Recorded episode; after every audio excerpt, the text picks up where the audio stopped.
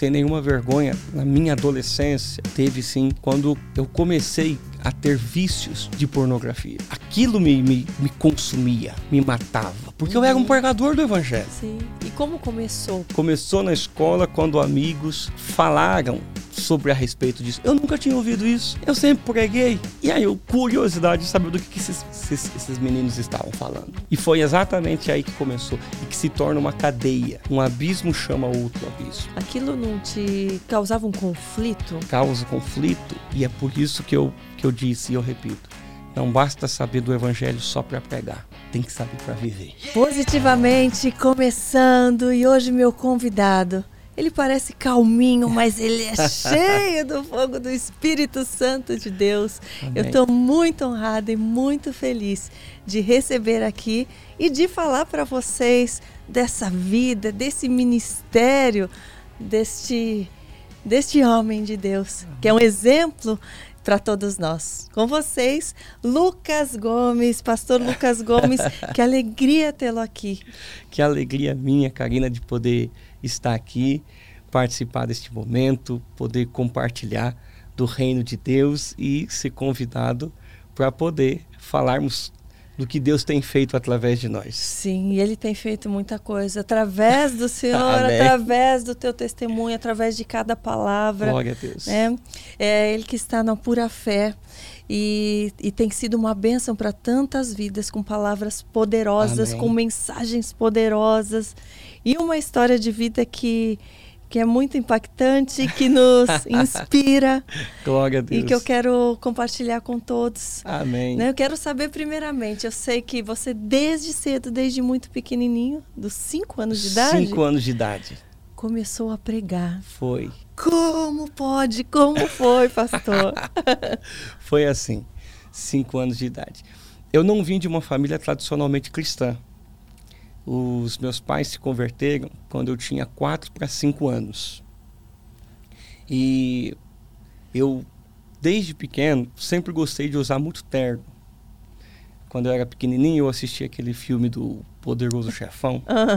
e você era o poderoso chefinho da época. e quando eu, eu associei que aquela imagem de terno era alguém mais importante. poderoso, importante, eu pedi um terno para minha mãe. E a figura que eu tinha de terno na minha frente era o pastor da igreja. Uhum. A gente estava começando a ir na igreja, meus pais estão se convertendo e a gente foi num culto de crianças. Uhum. O único de terno era eu. E... Que bonitinho devia ser, né? que favor. e eu me lembro que o, o, o irmão que ia pregar no culto, ele ficou com vergonha, porque tinha muitas crianças, e ele falou assim, eu, eu não consegui pregar para as crianças. E ele teve uma ideia, mas que hoje eu percebo que foi a direção do Espírito, Sim. de me chamar lá fora. E eu me lembro como se fosse hoje, ele me chamou e ele falou, você vai pregar. E eu fixo olhando para ele. E eu falei, tá bom. Ele falou, você vai falar exatamente as coisas que eu falar. Hum. Eu falei, tá bom você vai falar assim: Meus irmãos, a paz do Senhor. E eu repeti o que ele falava. Você vai falar: Abra a Bíblia em Mateus 5,4. Bem-aventurados que choram, porque eles serão consolados. Você vai pedir para todo mundo se sentar e você vai pregar. Se você chorar, Deus vai te consolar. Você vai colocar todo mundo de pé e você vai fazer uma oração. Essa foi a minha primeira mensagem. Não acredito. Aí eu peguei o microfone, coloquei, todo mundo estava de pé, eu cumprimentei, falei o texto, pedi para todo mundo sentar, falei exatamente o que ele me falou, pedi para todo mundo ficar de pé e orei. Foi a minha primeira mensagem. Mas e por que por que, que ele te escolheu? Por causa do terno? Ou, ou ele já tinha te visto falar? Não, que... porque eu nunca. Eu acho que foi pelo terno. Gente. Foi por causa do terno. Mas aquilo foi uma chama no meu coração, Nossa. porque na outra semana eu já estava pregando em uma outra igreja. Gente. Porque a cidade era pequena e aí espalhou que tinha um pregador mirim na cidade. Aí para todo culto de criança. e eu que pregava. Ah. E as mensagens daí era sempre alguém que te passava? Então, Como que era? Karina, aí foi assim. Aí eu entendi que eu tinha que começar a ler. Eu sempre gostei de estudar, uhum. mas quando criança eu tinha problemas com escola. Sim. Mas eu Não, sempre e essa gostei idade, de... cinco anos, ainda está no início ali, está aprendendo a ler. Então, eu entendi que eu tinha que aprender a ler. Uhum. Não sei explicar. Eu sei que eu peguei a Bíblia, eu tinha que aprender a ler e em uma semana eu estava lendo. Ah. Sem precisar de escola. Ah. Eu estava lendo. E o que que acontecia? Na época, eu tinha meus cinco anos, como eu, eu cresci na, na Assembleia de Deus, nós tínhamos um pregador que estava muito famoso na época, estava despontando, Uhum. que era o pastor Marcos Feliciano. Uhum. E eu, pequenininho, eu via, era em fita cassete. Sim. Nós não tínhamos condição de comprar, então nós íamos na locadora, quando tinha, locava, tinha que ser de sábado, para poder devolver na segunda. Sim. E sábado e domingo eu assistia o dia todo. Ah, Todas as mensagens que eu podia. olha. E eu gravava os textos na minha cabeça e ia montando as mensagens. E os teus pais nessa época? Os meus pais se assustaram no momento. Mas também era novo, porque como não veio, nós não éramos uma família tradicionalmente cristã, também era novo. Uhum. Minha mãe nunca foi de querer forçar, Sim. mas também não entendia.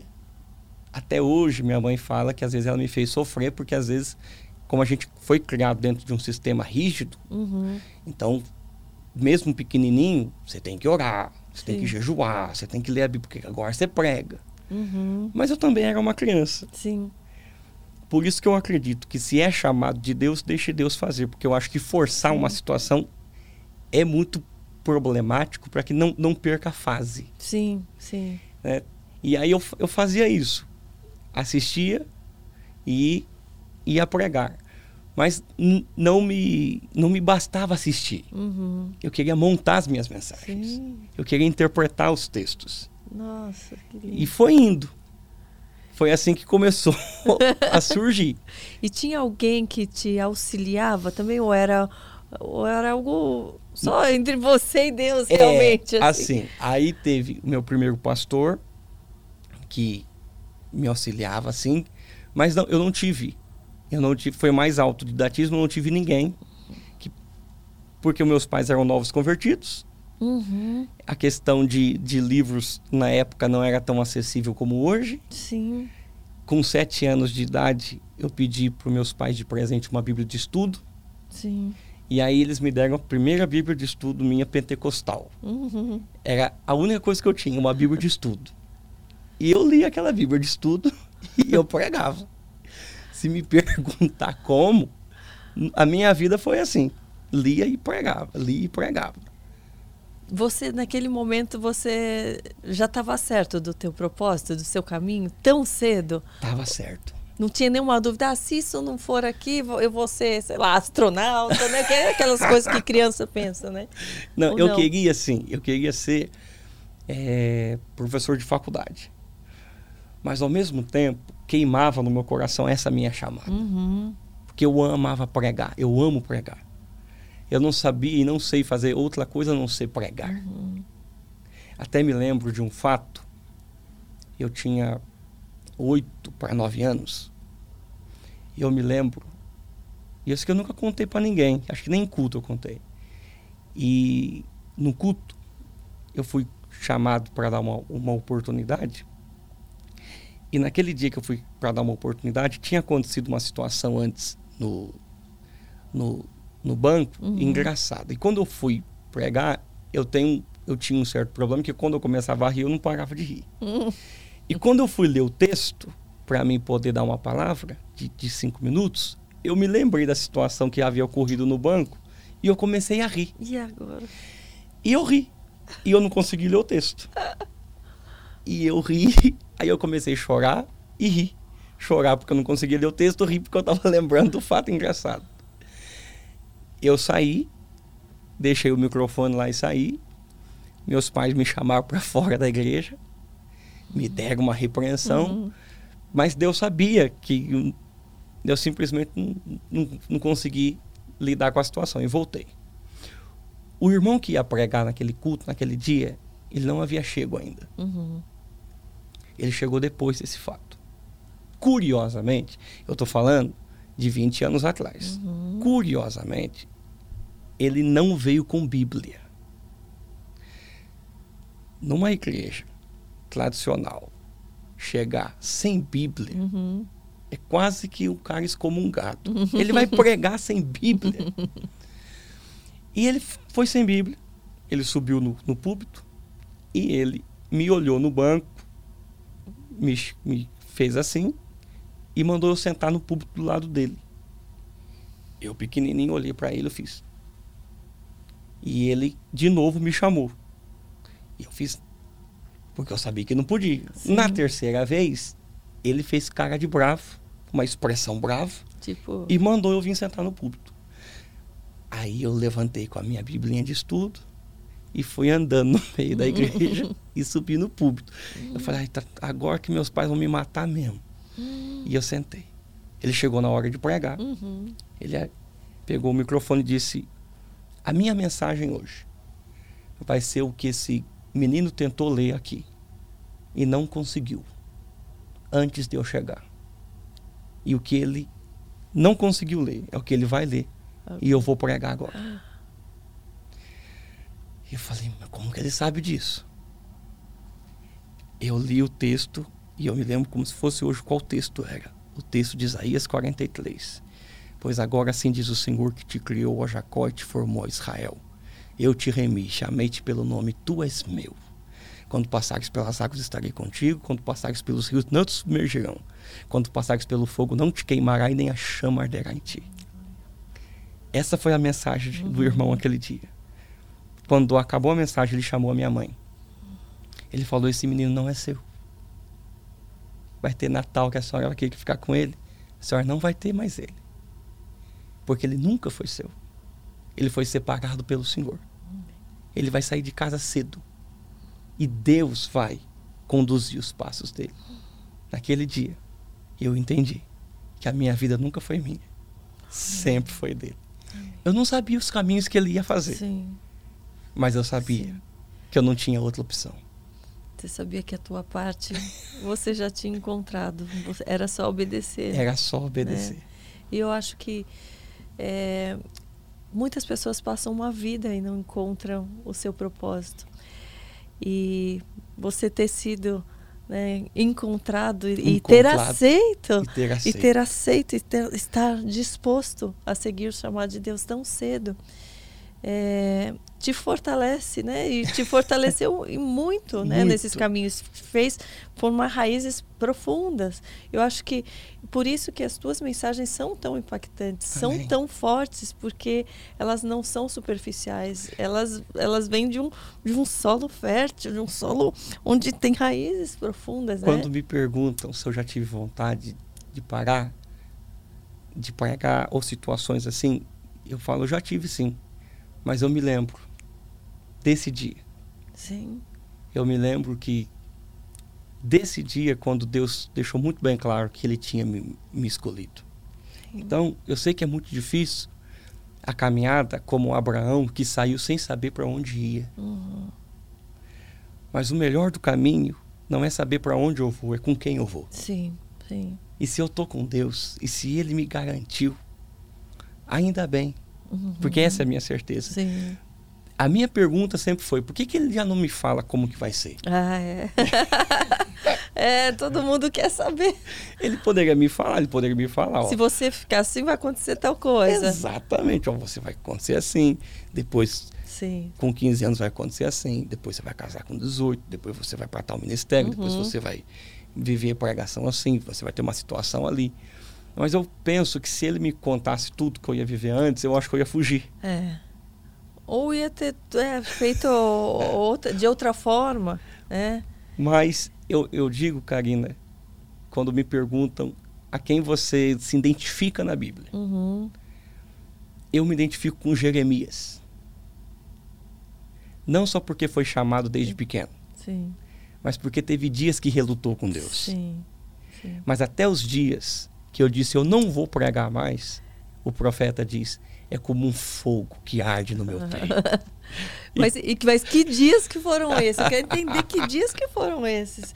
Esses que você realmente falou, poxa, não quero pregar mais, ou que se sentiu desanimado, né? Porque parece que por ter sido escolhido, por ter aceito o chamado tão cedo, parece que as coisas andam mais facilmente. Mas existem lutas, existem batalhas, existe o mundo espiritual também que, que, que batalha contra, às vezes, o nosso chamado e que nós devemos nos fortalecer. Exatamente. É, então não é uma vida que é tudo só maravilhas. Não. Né? O que vem de Deus é maravilhoso, mas o que vem do mundo nem sempre é. Nem sempre é. Eu penso em, em alguns motivos, né?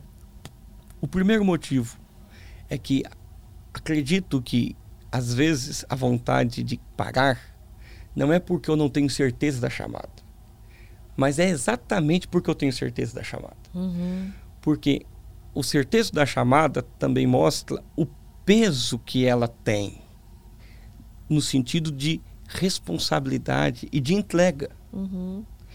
Então, é essa certeza de que a chamada não é só os momentos é, é, da, da, fama, do, do, do, sucesso, do aplauso, uhum. mas também do quarto secreto, da uhum. intimidade, da renúncia, uhum. que nem se compara ao que ele vai nos dar. Uhum.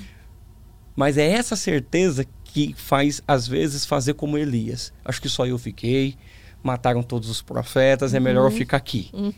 Deixa eu tentar escapar por minha vida. Porque, como o texto bíblico de Tiago diz, Elias tinha as mesmas paixões que nós.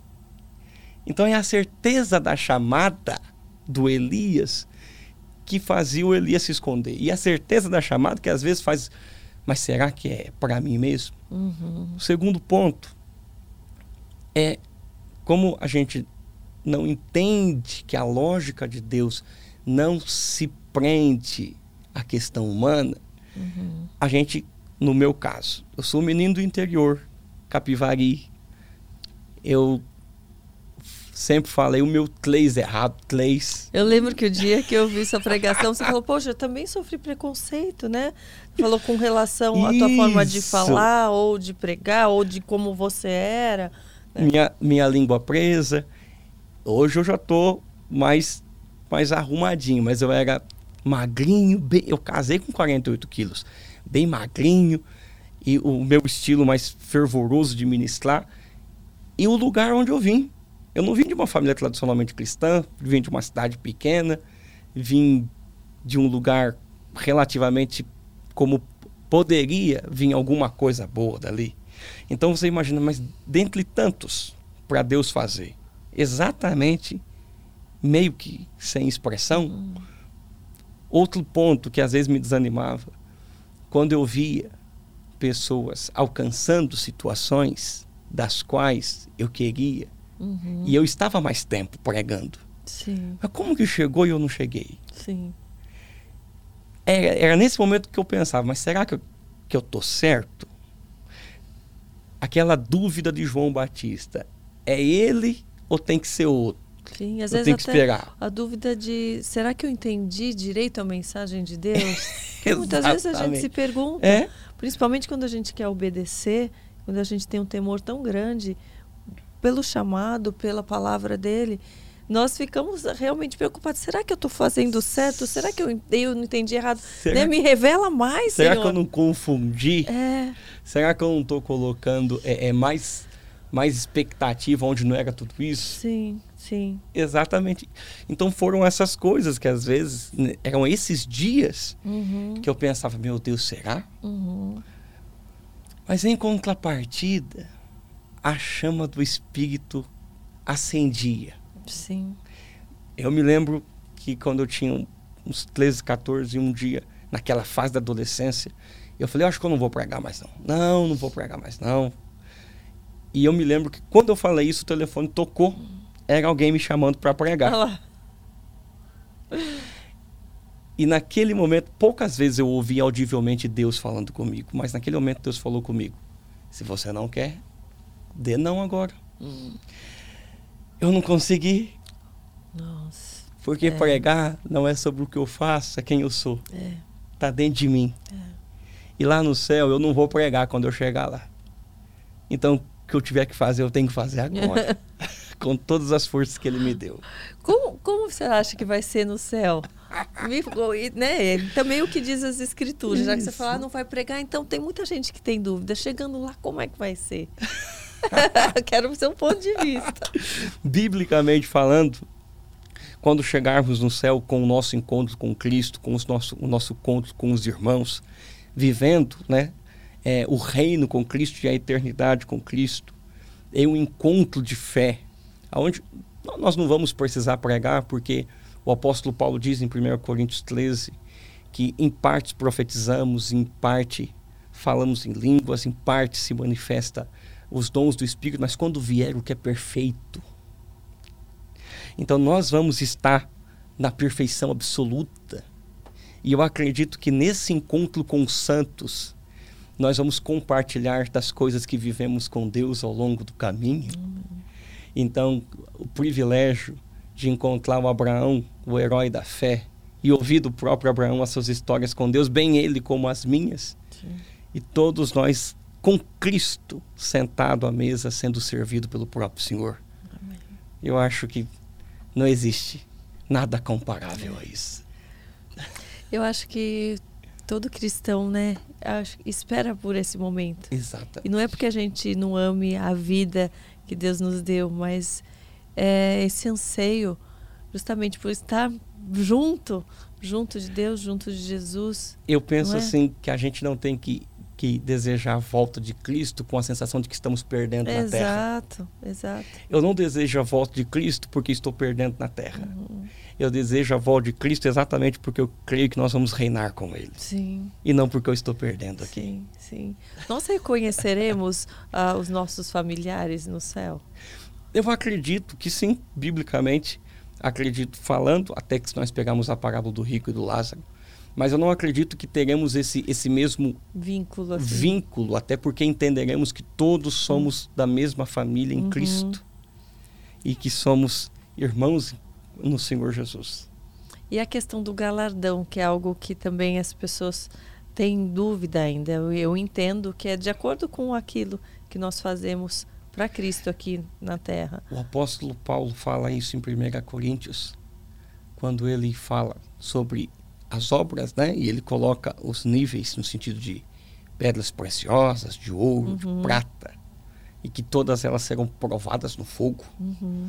A Bíblia não diz como será essa aprovação no fogo, mas eu acredito que basta Jesus olhar para as nossas obras porque os seus olhos são como chamas de fogo.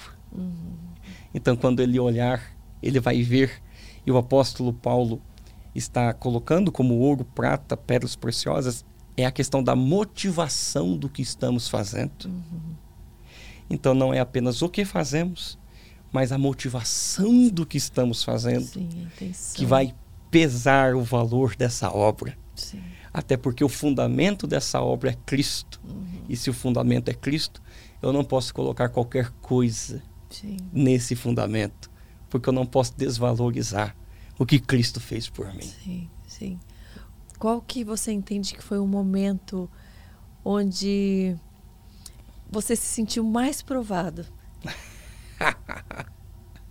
Com certeza em vários Ai. momentos, mas onde você falou, poxa, senhora, aqui está sendo uma prova difícil. Olha, Alivia um pouco para mim. O momento mais provado teve dois. Um aconteceu recentemente. Mas o primeiro foi quando eu me casei. Por quê? Porque eu vim, né? A minha casa ainda estava conhecendo Jesus. Uhum. Então eu vi situações dentro de casa, dos meus pais, meus irmãos, minha família. E eu fiz uma oração para Deus quando eu tinha nove anos. Eu só me lembrei dela depois que eu casei. A minha oração foi: Deus, eu quero casar com uma mulher que já tenha filho. Para mostrar que é possível ser pai de um filho que não é seu. Por situações que eu vivi dentro da minha casa. Uhum. 18 anos, casei. A minha esposa A Tati não parece, mas ela é 10 anos mais velha que eu. Uhum. E quando eu casei com a minha esposa, nós já tínhamos, que é da minha esposa, um filho, Gabriel, que é 5 anos de diferente de mim. Olha. Quando eu casei, o Gabriel tinha 13. Eu tinha 18. Olha. Casei. Quando eu casei, eu lembrei da oração que eu fiz. Olha. Eu falei, meu Deus, e agora? Porque o meu filho Gabriel tá saindo, tá, tá entrando na adolescência. E eu tô tentando aprender a ser homem. como que eu vou ser uma influência paterna para ele? Uhum. E como que é que faz para ser pai de um filho que não é seu? Eu Uhum. preciso de, um, de uma referência. Sim. Como que eu faço isso? E como que lida com essa situação? Sem esperar que ele me chame de pai, até porque ele tem o seu pai biológico, Uhum. mas eu tenho que ser, já que eu estou aqui, e o senhor me colocou, e eu aceitei, eu quis, Sim. só que eu não sabia como, como funcionaria, Sim, sim. e nem que ia ser já assim, desse jeito. Sim. Ai, Karina. Começou. Eu procurava referências bíblicas. Eu preciso de alguém na Bíblia que cuidou de um filho que não é seu. Uhum. E eu não encontrava. Um dia orando eu encontrei. O Espírito me disse: José. Eu disse: José, mas que José? Sim, Jesus. José, pai de Jesus. Ele cuidou do meu filho. José se tornou a minha referência. Uhum. Em José eu aprendi algumas coisas que me provaram como pai. Primeiro, José, que não pôde ter a sua relação íntima com a sua esposa até que Jesus nascesse. Uhum. Então, como homem, ele teve que refriar os seus desejos para poder exercer a sua paternidade. Eu entendi que eu tinha que aprender. Que, embora eu e Gabriel tínhamos só cinco anos de diferença, era a minha maturidade de refriar algumas situações que ia me fazer poder exercer a minha paternidade. Sim. Segundo, aprender a fazer a sua função, mesmo quando você não é reconhecido como tal. Uhum. Por quê? Teve um dia, aniversário do Gabriel, a gente saiu para comemorar, e aí, naturalmente, à noite o pai dele ligou para eles irem comemorar com o pai dele. E ele falou assim para mim, na época ele me chamava de Lucas, hoje ele me chama de pai. Falou, eu tô indo com meu pai. Quando ele falou, eu tô indo com meu pai, aquilo me foi uma facada. Uhum. Falei, gente. E aí, quando eu fico triste, eu vou orar. Uhum. E naquele momento eu entendi o que José teve no coração quando ele chegou depois de três dias que estavam procurando Jesus no templo. que Jesus Sim. tinha desaparecido, eles estavam procurando Jesus. Quando ele chegou, Sim. procurando o filho dele. Sim. E ele falou: Maria, nós estávamos te procurando há três dias. E a resposta de Jesus foi: Estava no tempo, do- na casa do meu pai. Não sabe que eu estava aqui cuidando dos negócios do meu pai. Naquela hora eu entendi o coração de José. Uhum. Que aquilo que eu faço nem sempre vai ser reconhecido como título. Uhum. Mas o versículo continua. E Jesus foi com eles, e em tudo lhe era submisso. Sim. José não deixou de fazer a sua função, Sim. só porque em alguns certos momentos não era reconhecido. Sim. Lógico. E, e entendeu que mais importante do que o título era a sua atitude, era o seu coração. Exatamente. não é? Porque no dia que Jesus nasceu, Deus poderia, o Senhor poderia ter escolhido muitos para ser o pai de Jesus. Mas por que José? Uhum. O coração dele. Sim. O coração dele. Lógico que tinha dias, né? Porque foi uma fase para o meu filho e uma fase para mim. Sim. Ele tinha que também. Era muito novo dentro de um processo e tinha dias que eu falava assim: eu, eu acho que eu vou desistir, eu acho que eu vou ficar. Eu não vou querer ser uma influência paterna, eu acho que eu vou Uhum. ficar só do lado da minha esposa. Uhum. E aí Deus falou comigo: Moisés e Faraó. Eu falei: Moisés e Faraó, o senhor tem cada coisa. O que, que tem a ver Moisés e Faraó? A Bíblia diz que todas as vezes que, que Moisés ia falar com o faraó, o coração de faraó endurecia. Uhum. E aí Deus me disse: Eu estou endurecendo o coração de faraó para amolecer o coração de Moisés. Uhum. Por quê? Porque Moisés ia cuidar de quase 3 milhões de pessoas. eu não sabia que o Gabriel era a minha faculdade para mim ser pastor. Uhum. Se eu não aprendesse a cuidar do meu filho, eu não ia também aprender a cuidar de tantos outros que Deus me daria. Sim. Na verdade, Deus permitia aquelas situações para amolecer e preparar o meu coração. Sim. Então, essa foi uma prova de fogo. E quais foram os maiores exemplos que você procurou deixar nessa caminhada para ele? Como pai, como entendedor da palavra, como, como homem de Deus? O primeiro exemplo que eu procuro deixar para o Gabriel é que a graça de Jesus me basta. Não é sobre uma religiosidade. Uhum. Não é sobre coisas. Não é só sobre se prender a liturgias ou a um templo. É a graça de Jesus. É reconhecer que sem Ele eu não sou nada. Sim. E nada do que eu possa ter sem Ele faria sentido. Uhum. Primeiro é a graça do Senhor Jesus Cristo. Sim. Ele é o nosso Pai Celeste. Segundo, o temor do Senhor. Se eu não ensinar para o meu filho o temor do Senhor, ele só vai respeitar aquilo que ele vê. Sim. E só vai me respeitar na minha frente. Uhum. Mas o temor do Senhor, que é além do medo. O medo é condenação, o temor é o respeito. É. O medo é não fazer algo de errado para não apanhar ou ser condenado. O temor é não fazer porque eu amo. Uhum. Amo o suficiente para não fazer. Sim. E o temor é o princípio da sabedoria. Enquanto Salomão disse, pelo temor do Senhor, fazendo tudo o que o meu pai Davi fez para Deus, Salomão não errou. Sim. Quando Salomão deixou o temor do Senhor, Salomão errou. Sim. Então o legado é o temor do Senhor. E o terceiro, como homem,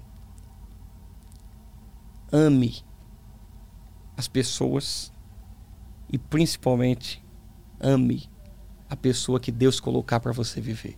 No caso, a sua esposa. Ame. Porque o Gabriel só pode entender o que é amar alguém a partir do que ele me viu amando Sim. a minha esposa. Sim. Então, esse foi e é o legado que eu quero deixar para ele. Que linda história. Que linda. Amém. Mais um testemunho. E, e, nossa vida é isso: é testemunho atrás de testemunho, um É testemunho constante. Né? Com a sua esposa, é, qual foi o momento mais desafiador? Foi é, a história da paternidade do Gabriel? Ou foi algo no casamento? Não. Cami- Das a gente- diferenças? A gente vai fazer 10 anos agora de casados. Com a minha esposa, o desafio, eu acho que foi a questão da chamada, né? Porque a minha esposa, ela falava para Deus que queria casar com um pregador. Só que ela não tinha noção muito do que seria. Vocês se conheceram na igreja? Como Na foi? igreja. Na verdade, a mãe dela me viu pregar quando eu tinha 7 anos de idade. Olha, Oh, que menininho bonitinho. Mal sabia que isso é... a ser o genro. Mas o maior desafio que eu e minha esposa vivemos foi nos últimos seis meses. Que ela sofreu um acidente. Foi na inauguração da nossa igreja, Pura Fé. No domingo de manhã, houve uma situação. Quem quiser acreditar, acredita. Tem gente que não acredita. Eu acredito no mundo espiritual. Uhum. E aquilo que não tem explicação Claro. é sinal que é espiritual. E quase que eu perdi a minha esposa. Foi quase. Questão de cinco metros, uma situação de descontrole. É, um carro veio, nos pegou. Era para ter é, pressionado ela no carro que estava parado, mas ao invés de pressionar, ela quase que explodiu e ela voou e caiu no chão. Os dois carros deram perca total.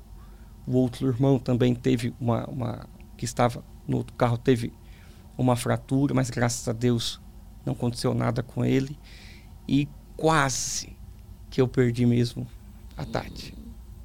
Foi. E aí, naquele momento, né, o inconsciente bate, eu uhum. gritei o apelido que eu chamo ela de Vidinha. Uhum. E eu nem chamei ela de Tati, chamei, eu dei um grito. Uhum. E aí, quando eu vi ela ali no chão toda embrulhadinha com sangue, eu, Ai, eu perdi minha esposa. Meu Deus, que visão. Eu perdi minha esposa. Hum. E aí eu vi ela naquele momento, e aí eu gritei e ela levantou a cabeça assim. E na, numa noite anterior, eu tinha pregado sobre entre pai e filho. Uhum. Quando Deus pede Isaac para Abraão. Uhum, do sacrifício. E que Deus é um particular que era entre Deus e Abraão e era entre Deus e Isaac. Uhum. E a primeira coisa que eu falei para ela no chão foi entre pai e filho. Porque não tinha explicação daquilo acontecer. Mas eu sabia que tinha o mover de Deus ali. Porque eu sei que todas as coisas cooperam para o bem. E eu sei que naquele momento, o meu amigo pastor Marcelo foi correr chamar o pastor Bruno, nosso pastor sênior. O pastor Bruno com a pastora Vanessa veio já nos dar todo o apoio. E aí já levou para o hospital, teve uma fratura no, no braço, ela perdeu o movimento do nervo, que graças a Deus já já está se recuperando. E os dias que foi se seguindo, porque ela sai do hospital e a Tati, minha esposa, ela abraçou o meu ministério. Uhum. Tati prega com a vida. Por quê? É, você já me viu pregando. A igreja, hoje eu sou diretor de um instituto teológico. Então, minha vida toda é pregar uhum. e estudar e apacentar. Então, a Tati falou: é, uma vez que ela casou comigo, que ela ia cuidar de tudo. Uhum. Então, eu nunca mexi numa, numa, numa louça, numa cozinha, não porque eu não queria, porque ela nunca deixou. Ela entendia que enquanto eu seguia Maria, ela seguia Marta. Uhum. Enquanto eu estaria aos pés ouvindo o que ele me dizia, ela deixava o ambiente preparado. Uhum. E Jesus ressuscitava Lázaro. E, de repente, virou o jogo. Por quê? Porque ela não podia fazer nada. É eu que fazia. Uhum. E ela ficava ali. Então a agonia de ela me ver fazendo. Nossos pastores nos deram um apoio extraordinário. As primeiras duas semanas tivemos o privilégio de poder ficar com eles. Depois voltamos para casa. E aí eu tive que aprender a cozinhar, lavar roupa, fazer de tudo. Me tornei um masterchef. Mas à noite, escondidinho, ela chorava. E eu ia atrás dela. Uhum porque eu ficava preocupado com o emocional dela. Sim. Então, esses últimos quatro meses, né, dessa adaptação uhum. e de, de a gente confiar que Deus nunca uhum. nos abandonou, muito pelo contrário. Era no meio de toda essa situação que nós vivemos as maiores experiências com Deus. Que eu vivi e tive revelações da palavra, uhum. lendo as escrituras, porque é nesses momentos que você não lê a Bíblia para pregar, você lê a Bíblia para viver. Sim. Que é um, um, uma palavra que eu dou aos, aos que pregam a palavra. É um perigo a gente se tornar um profissional e ler a Bíblia só para pregar. Mas quem lê para pregar não se torna uma mensagem, só tem uma mensagem. Só se torna uma mensagem quem lê a Bíblia para viver. Porque a maior mensagem não é aquela que eu falo, é aquela que eu sou. Então foi nesse momento que eu li a Bíblia, não era para pregar, cara. Eu li a Bíblia porque eu precisava de respostas de Deus Sim. e de força comigo, com a minha esposa. Sim. E o meu pastor às vezes me ligava: Você está bem? Todo preocupado. Estou bem, pastor. Cansado da situação, mas eu sei que Deus está no controle. Mas foi o que nos fortaleceu, porque nós vivíamos 24 horas juntos. Uhum. Juntos, porque ela não fazia nada mais sem mim. Sim.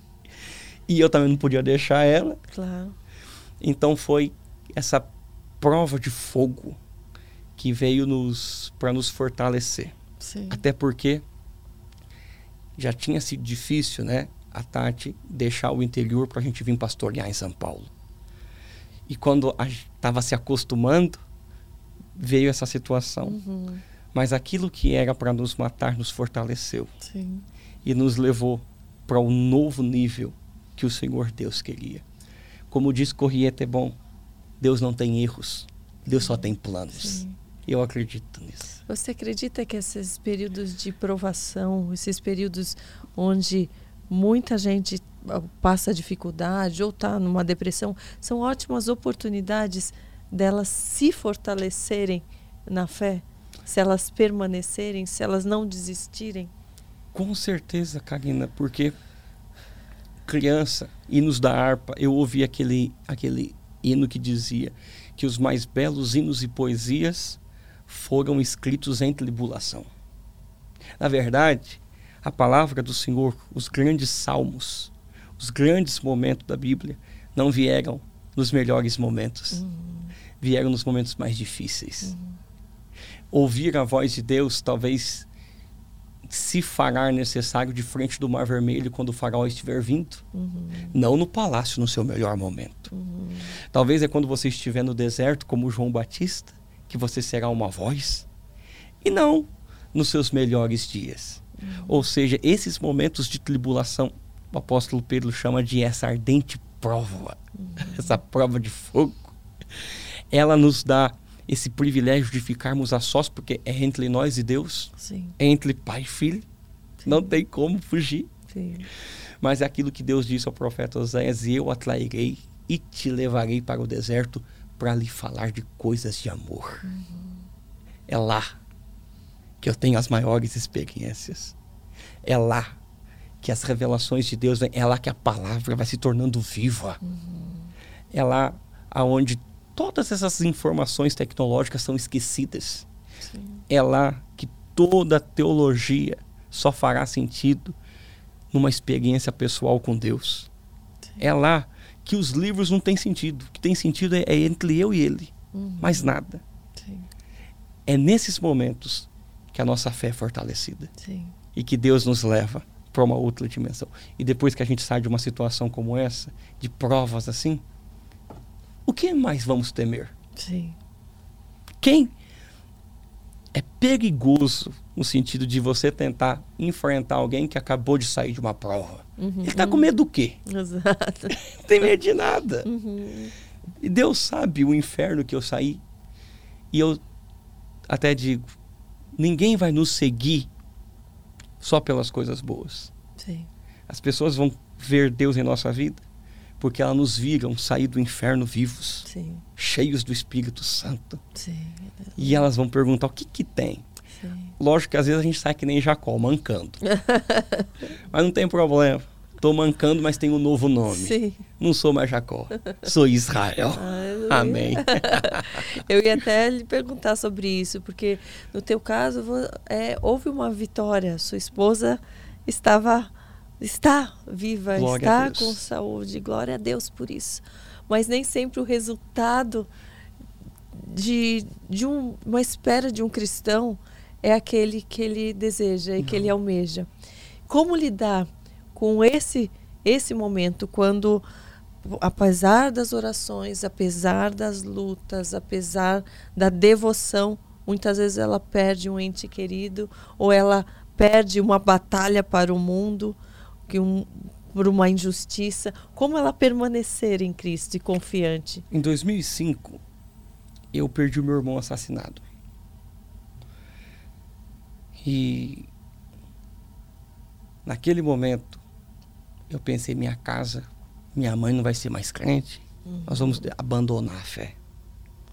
Porque quando acontecem situações de vitória, e quando acontecem situações das quais nós não temos o controle do que foi uhum. e nem do que vai ser. Sim.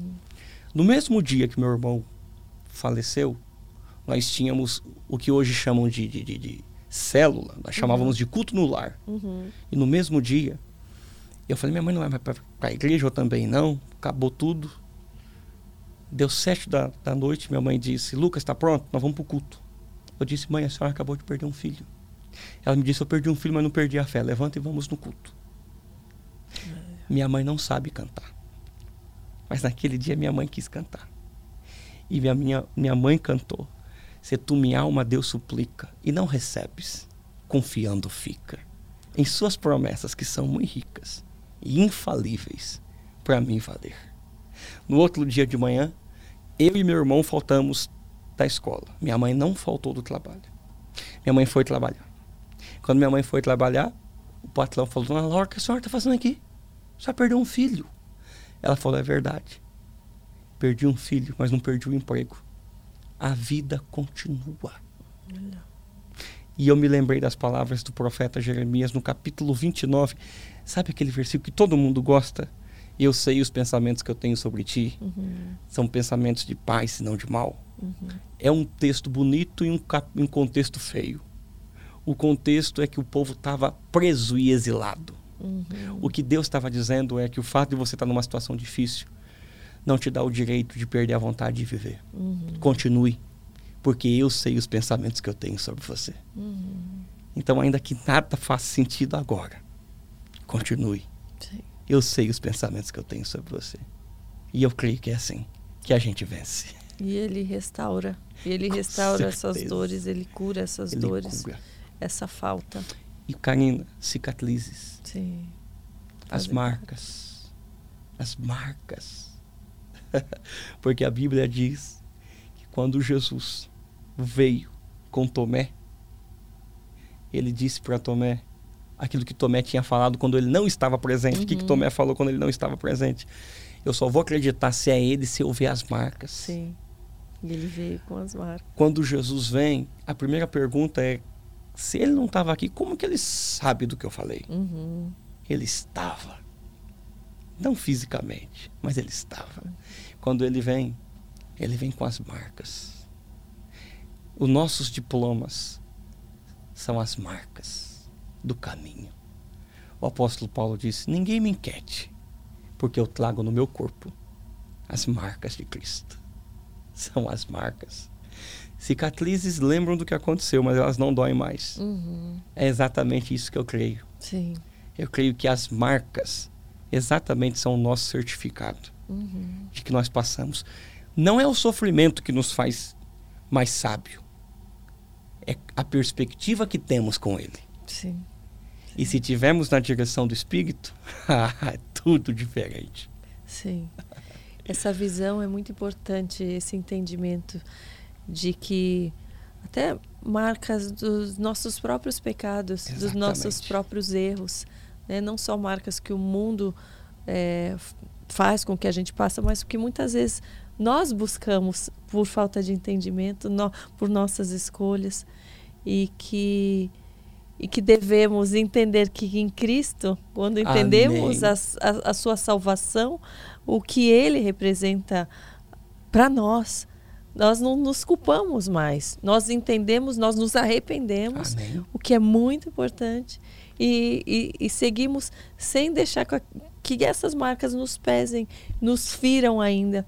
A gente olha até com orgulho de Exatamente. ter passado por isso. Você fala, tá bem, hoje eu sou diferente. E Deus me curou. As feridas já estão fechadas. Exatamente. Né? São são as marcas. Porque o mundo tenta nos lembrar dessas Exatamente. marcas. Ah, mas aquela era não sei o quê, mas lá atrás tal pessoa errou. Como disse Davi depois do, do, do pecado dele, no Salmo 51, no, depois do pecado dele, quando Davi diz: Cria em mim, ó Deus, um coração puro, deixa um espírito voluntário. E esse texto me chamou a atenção para que eu anuncie o testemunho da tua salvação. Eu falei, mas como que ele vai anunciar? Ele está acabando de confessar uhum. um pecado hediondo, uhum. adulterou com Betseba, matou o esposo dela. O que Davi está dizendo é, eu creio que uma vez que eu estou nele, uhum. tragédias viram testemunhos. Uhum.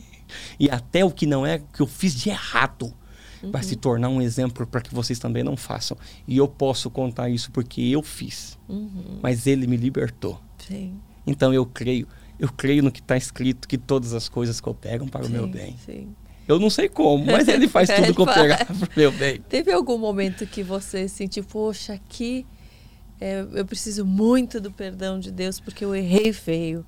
Teve algum momento que você é, percebe que talvez você tenha agido carnalmente?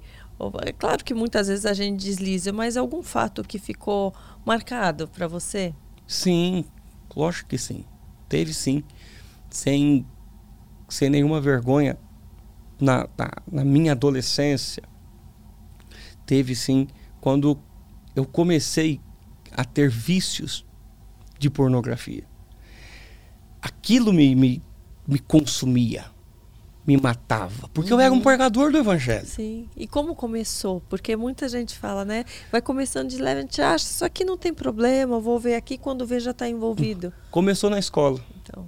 Começou na escola quando amigos é, falaram sobre a respeito disso. Eu nunca tinha ouvido isso. Uhum. Eu sempre preguei.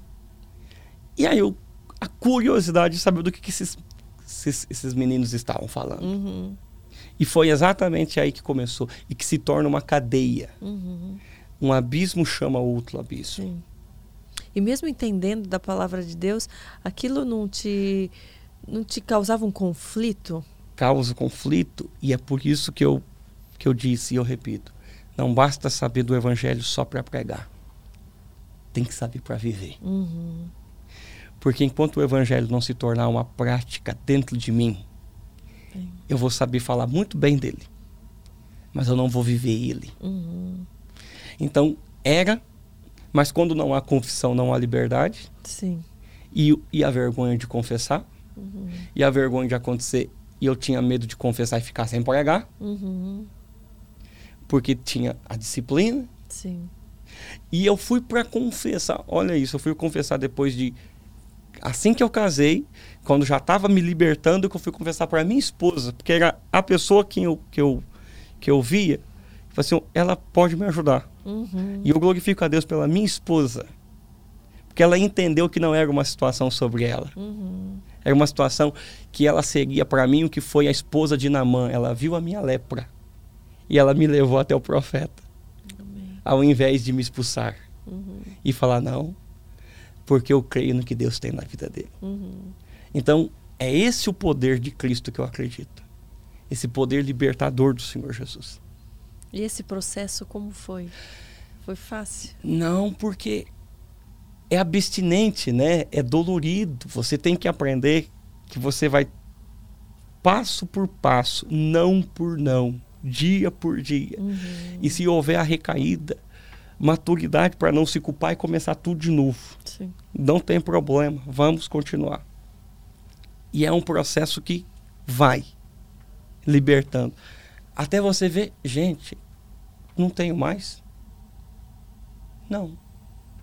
Isso não significa que você pode relaxar em qualquer situação. Uhum. Porque é o temor do Senhor. Sim. E o temor do Senhor é aprender esse respeito. Sim. Mas é como se aquilo tivesse saído. Sim. E é, acontece todo esse processo. Sim.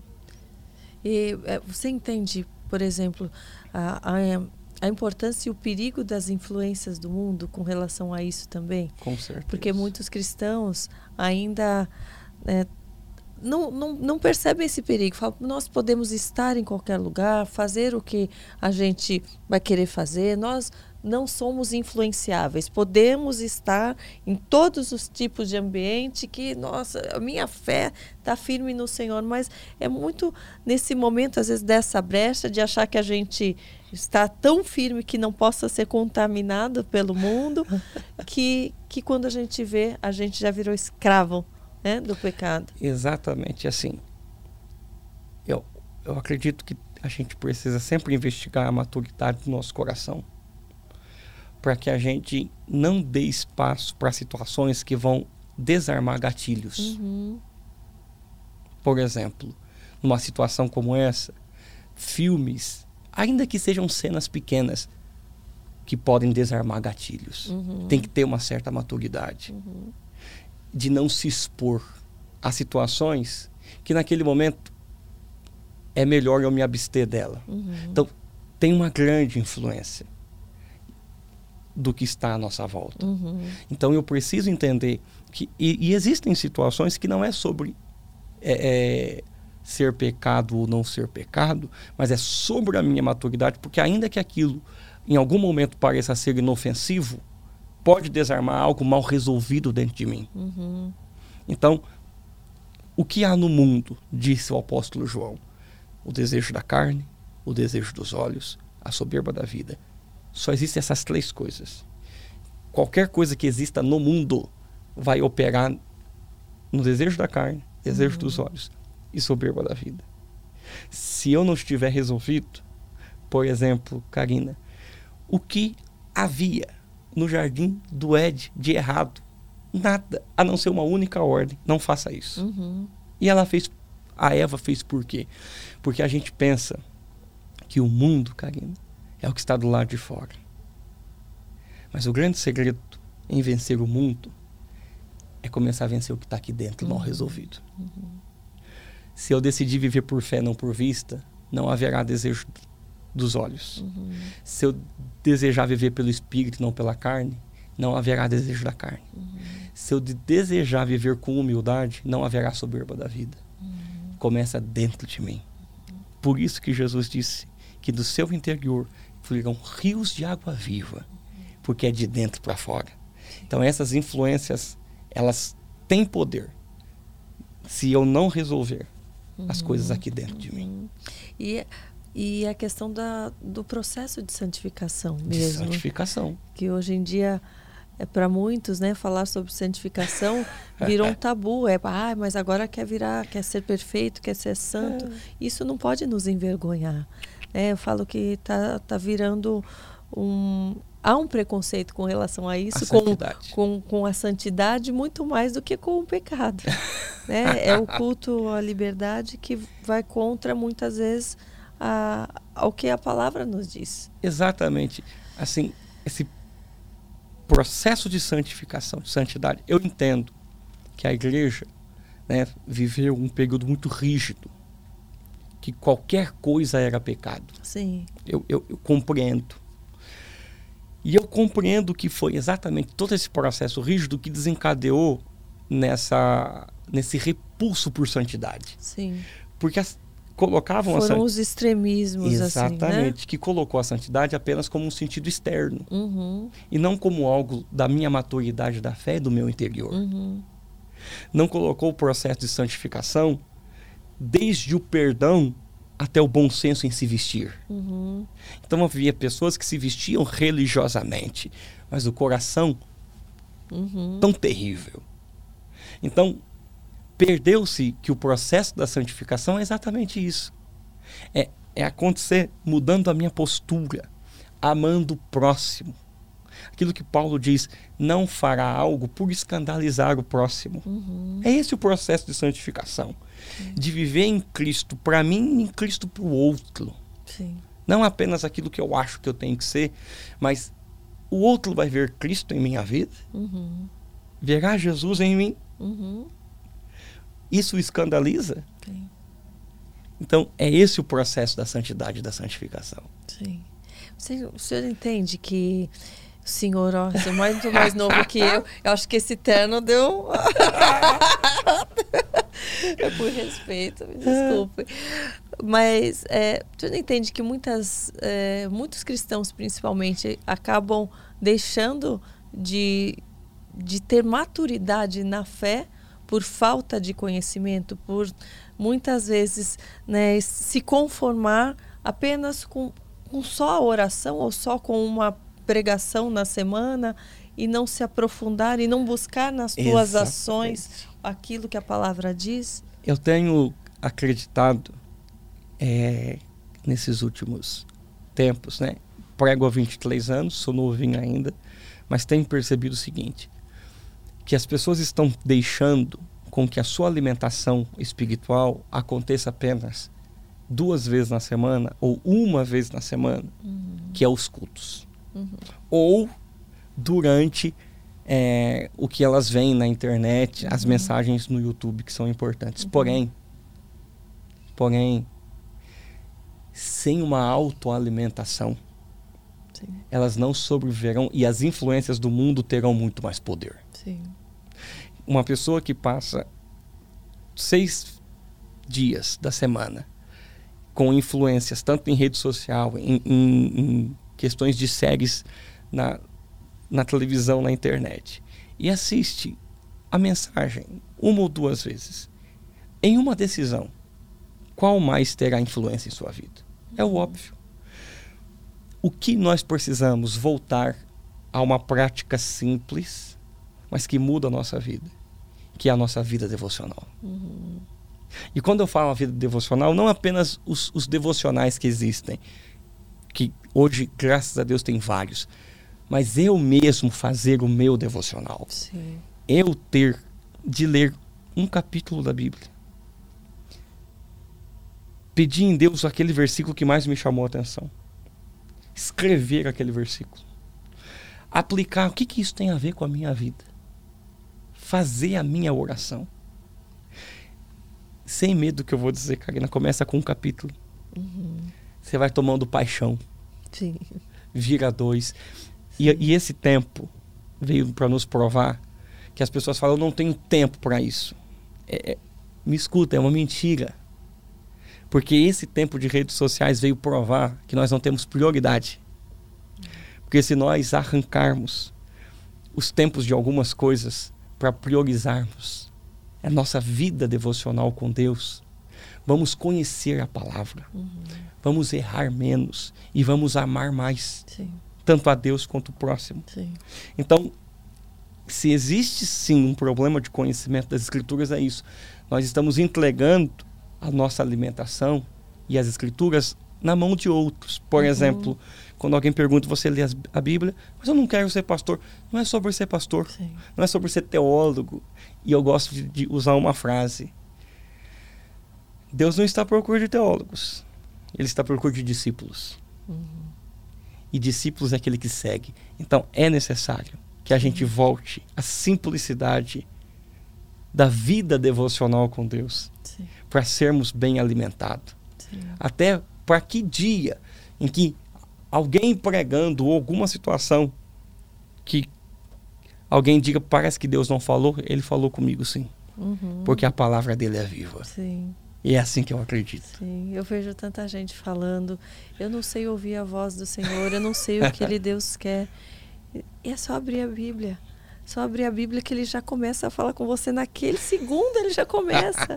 né? A gente não precisa ficar esperando cair uma nuvem do céu para achar que aquilo é um sinal de Deus.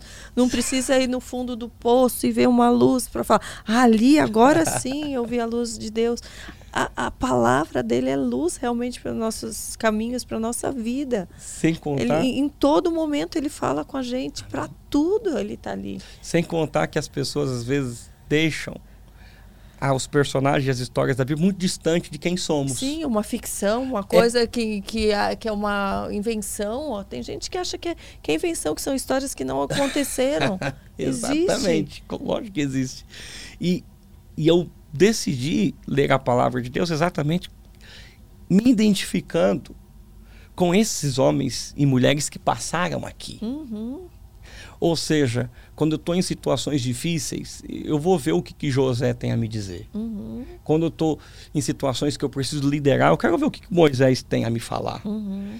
Ou em situações que eu preciso lidar com questões pastorais, o apóstolo Paulo vai me dar alguns conselhos. Uhum eu encaro a leitura das escrituras como se eu estivesse entrando no divã. Sim, sim. e encontrar nos evangelhos o próprio autor desse livro encarnado. Sim. E ele mesmo ensinar tudo que está escrito. Sim. Então, é, eu não encaro a palavra de Deus como coisas distantes. Muito pelo contrário. Parece que ontem mesmo eu falei com Noé. É uhum. É assim que eu vivo. Amém. Parece que ontem mesmo o Noé me deu alguns conselhos que me ajudam muito. É. e para você ver como são tão atuais, realmente atemporais. Atemporais. E muitas vezes a gente busca, né, conselho dos homens. É claro que tivemos pessoas que professam da mesma fé e Sim. que têm o mesmo entendimento, esses conselhos sempre serão positivos. Mas muitas vezes nós deixamos de pedir o conselho para o melhor conselheiro. Exatamente. Deixamos por último. Deixamos para a última questão. Olha, agora não tem mais a quem procurar, é só Deus mesmo para me salvar. Busquemos Ele de primeira, né? O princípio. Podemos compartilhar de um problema, às vezes, né, com, com alguém ao nosso redor, mas é Ele que vai dar a direção com certa. Com certeza. E sem contar que Deus colocou homens e mulheres além de enviar o seu Filho Jesus Cristo aqui nas Escrituras para serem os nossos mentores, uhum. para nos ensinar o que devemos fazer, Sim. e nos dá exemplo do que não fazer. Sim. Então, sim. Tudo está aqui. Sim. Como disse o apóstolo Paulo, tudo foi escrito. Para o ensino de vocês foi escrito. Sim. Então, essa vida devocional de ler as escrituras, ela nos dará a santificação. Sim. E vai nos livrar de situações que a gente poderia cair, mas a gente vai se lembrar do que lemos na palavra, porque o Espírito nos fará lembrar. Uhum. Então a gente vai ir para a direção certa. Quais, quais são os maiores conselhos, justamente para quem quer avivar a sua própria fé, que sente esmorecido, que está num momento em que às vezes não confia na própria igreja, não, não confia em ninguém para discipular, não tem mais vontade de ler a Bíblia. O que, qual é o maior motivo desse esfriamento espiritual e como começar a trazer a vida? Eu acredito que os grandes motivos do esfriamento espiritual, o Senhor Jesus disse, né, que por se multiplicar a iniquidade, e o, o profeta Daniel disse que a, a, o conhecimento cresceria. Então nós estamos vivendo numa era de muita informação tecnológica, mas é muito informação. E as pessoas estão decidindo viver por informação e não por revelação. Uhum. Então é nessa busca por informação que faz com que eu me esqueça da revelação e tome as decisões que eu acho por bem ou que aquele aquela pessoa, aquele influencer, aquela situação está me orientando e uhum. não a palavra. Uhum. Segundo, as decepções quando aquele homem que o filho era lunático disse para Jesus: "Eu tentei que os seus discípulos expulsassem o demônio do meu filho, mas eles não puderam. Essa situação me remete que algumas vezes a igreja falha. Uhum. E ela não faz aquilo que Jesus nos ensinou a fazer. Mas é nesse exato momento que Jesus diz: se tu podes crer, tudo é possível ao que crê. Uhum. Então, o conselho para esses nossos irmãos e irmãs que são feridos: não deixe de crer no caráter de Deus. Encontre forças da fraqueza para passar um tempo com Ele em oração, para voltar a ler as Escrituras e, se possível, ler os Evangelhos em Jesus Cristo Uhum. e começarmos então a tirar o foco do pessoal e entender que todos nós estamos sendo aperfeiçoados em Cristo. E Karina, o último conselho o Espírito Santo. Espírito Santo, acende a chama em mim. Uhum. Espírito Santo, incendeia o meu coração. Espírito Santo, não me deixe esmorecer. Eu creio que o Senhor Jesus nos enviou o Espírito Santo exatamente para isso. Uhum. Ele disse para nós não ficarmos sozinhos. Então, algumas vezes estamos esmorecendo porque estamos buscando apoios que ninguém vai conseguir dar. Uhum. Porque o único que é capaz é o Espírito Santo de Sim. Deus. Sim. O Senhor ele tem é, mensagens individuais para cada um. Exatamente. E muitas vezes procuramos essas a, as mensagens que, claro, vão tocar o nosso coração. Muitas vezes a gente acha, não, essa mensagem é para mim. Mas além de todas essas, ele tem muito mais para nos dar. Ele tem muito mais. Ele tem, é, às vezes, sussurros que se a gente não tiver atento, se a gente não tiver ali conectado com ele, a gente não vai ouvir, a gente não vai perceber. A gente está buscando sinais estrondosos e esquecendo que ele está lá de uma forma simples para nos Você tocar, fez- não é? Você me fez lembrar do, do, do profeta Elias. Veio o fogo, Deus não estava no fogo. Veio no terremoto, Deus não estava no terremoto. Veio o vento forte, Deus não estava lá. Veio uma brisa suave. É. Quando Jesus foi nos ensinar sobre ansiedade, e eu gosto disso, ele não nos mandou olhar para os milagres, ele não nos mandou olhar para as curas. Quando Jesus foi nos ensinar sobre ansiedade, ele falou: olhem para as aves. Eu falei, gente, mas olhar para as aves? É esse olhar para o natural que me faz entender que só tá natural porque o sobrenatural que está mantendo tudo de sim, pé. Sim. É esse olhar para a simplicidade da Sim, vida. sim. Ou seja, olhar para o sobrenatural, como o acidente da minha esposa ficou viva, dentro daquilo? Sim. Mas quantos foram os dias que a gente sai de carro, volta de carro, é. nada acontece? É. Coisas que eram para ter acontecido a gente nem viu. Sim. Foi tudo tão natural? É. Foi. Só foi natural. Porque o sobrenatural está mantendo o natural. Sim. É a simplicidade da vida Sim. que nos mostra o poder do Evangelho. Sim. É fácil, é simples, é, é entrega real né, do nosso coração. É tê-lo como amigo mesmo, como conselheiro. Ao nosso lado. Ao nosso lado. Amém. Você não entende que nós estamos passando por um, uma fase no mundo em que há uma guerra maior espiritual? Ou isso sempre houve em toda a história da humanidade, porém agora, como nós estamos vivendo nessa fase, nós estamos percebendo como que se a gente chega ao longo do tempo, ao longo da história, espiritualmente essa batalha. Sim. Biblicamente falando, nas palavras de Jesus, ele disse que isso ia acontecer. Paulo também disse que nos últimos dias, Paulo chama ainda de últimos dias de dias trabalhosos. Então, Estamos vivendo uma guerra espiritual como nunca. E eu vou dizer ainda mais, em tempos de disfarces, uhum. que torna tudo mais difícil. Sim. Que torna tudo mais complicado. Uhum. Em tempos de sofismas, uhum. mentiras bem disfarçadas de verdade. Uhum. Que está tendo influências de, em, todos os níveis da sociedade, em todos os níveis da sociedade. Sim. Então, tanto que que, que Jesus disse? Quando o filho do homem voltar, achará porventura fé na terra? Uhum. Não é só uma questão econômica, política, uma questão de, de saúde, uma questão sanitária. É, é além disso. É uma questão de fé. Era algo que ia envolver a nossa fé. Uhum. Aquilo que a Bíblia chama de a batalha da fé. Uhum. É esses os dias que nós estamos vivendo. Dias que as coisas parecem ficar confusas uhum. em todos os níveis, até do clima. Gente, primavera ainda está frio, está tudo confuso, o que está acontecendo, o que está acontecendo. São dias confusos. Mas até para esses dias tem uma promessa. Uhum. Que nos últimos dias eu derramarei o meu espírito. Uhum. Eu penso, Karen, no seguinte. Eu escolho em Deus o sinal que eu quero ser. Uhum. O fato de Jesus ter dito que nos últimos dias seriam dias de guerra espirituais, nação contra nação, reino contra reino, pai contra filho, filho contra pai, isso não quer dizer que tem que ser dentro da minha casa. Sim. Porque ele deu uma outra profecia. E ele disse que o Espírito se derramaria, vossos filhos e vossas filhas profetizarão. Amém. Aleluia. Então eu escolho o sinal escatológico que eu quero ser. Sim. Ou eu quero ser um sinal de desastre, uhum. ou eu acredito na promessa dele. Sim. E eu serei um sinal do Espírito Santo nesse último tempo. Sim.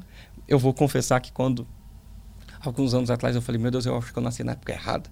Eu queria ter nascido nas décadas de 70, 80. Por quê? Que foram as décadas do grande, dos, de grandes avivamentos. Ah, grandes eu já tive esse desejo também, né? Eu falo que quando vêm os pastores e falam dessa época, eu falo, ah, por que, que eu não estava nessa época? Então, toda oportunidade que eu tenho de estar com pessoas avivadas, de estar em comunhão, nossa, eu vibro. Eu, eu, e eu peguei o finalzinho da década de 90, eu pequenininho, mas eu lembro de tudo, 2000. Mas o teu culto é isso, hein? O teu é. culto tá bem parecido, hein, gente? Quem não foi ainda tem que ir lá assistir. E aí, aqueles cultos de fervor do Espírito Santo, a paixão da palavra. E eu falei, meu Deus, acho que eu nasci em época errada, não é possível. Mas eu parei para pensar no Espírito Santo. Eu acho que eu não nasci em época errada, não, porque o meu Deus não erra. e talvez ele nos escolheu para este tempo. Uhum. Para nós sermos as fontes de Deus de avivamento. Sim. Quer no culto, quer no, positivamente no podcast, aonde for. Deus nos colocou nesse tempo. Sim. Para sermos os avivalistas desse tempo. Amém. Para sermos fontes de avivamento desse tempo. Sim. Para sermos a influência do Espírito Santo onde Ele quiser nesse tempo. Sim. A pandemia veio e o Espírito Santo usou essa situação para fazer com que o avivamento saísse dos templos e começasse a entrar nas casas uhum. pelos celulares, pelo YouTube, pelas lives, pelos podcasts. Deus não está preso a nada. Uhum. E Ele está se movendo. Sim. Então eu digo, agora eu estou feliz de ter vivendo esse tempo. porque eu sei que Deus tem um propósito para nós esse tempo de grande avivamento. Sim. E eu acredito. Talvez, Karina, a gente não vá viver o, o avivamento que os nossos pais viveram. Uhum. Os nossos pais na fé viveram. Talvez não. Porque foi uma outra época e uma outra geração. Sim. Mas nós vamos viver algo nesse tempo que outros nunca viveram. Sim. Então eu acredito. Porque eu não acredito que um tempo tão difícil Deus ia nos deixar aqui para a gente morrer na praia. Com certeza. Ah, não. É. Eu acredito que Ele vai. De uma forma nunca vista. Uhum. E Ele está fazendo. Sim. Em nome de Jesus, Sim. Ele está fazendo. Amém. Amém. Qual a, a mensagem principal que você entende que, que Deus está querendo passar para esse mundo? para esse momento atual?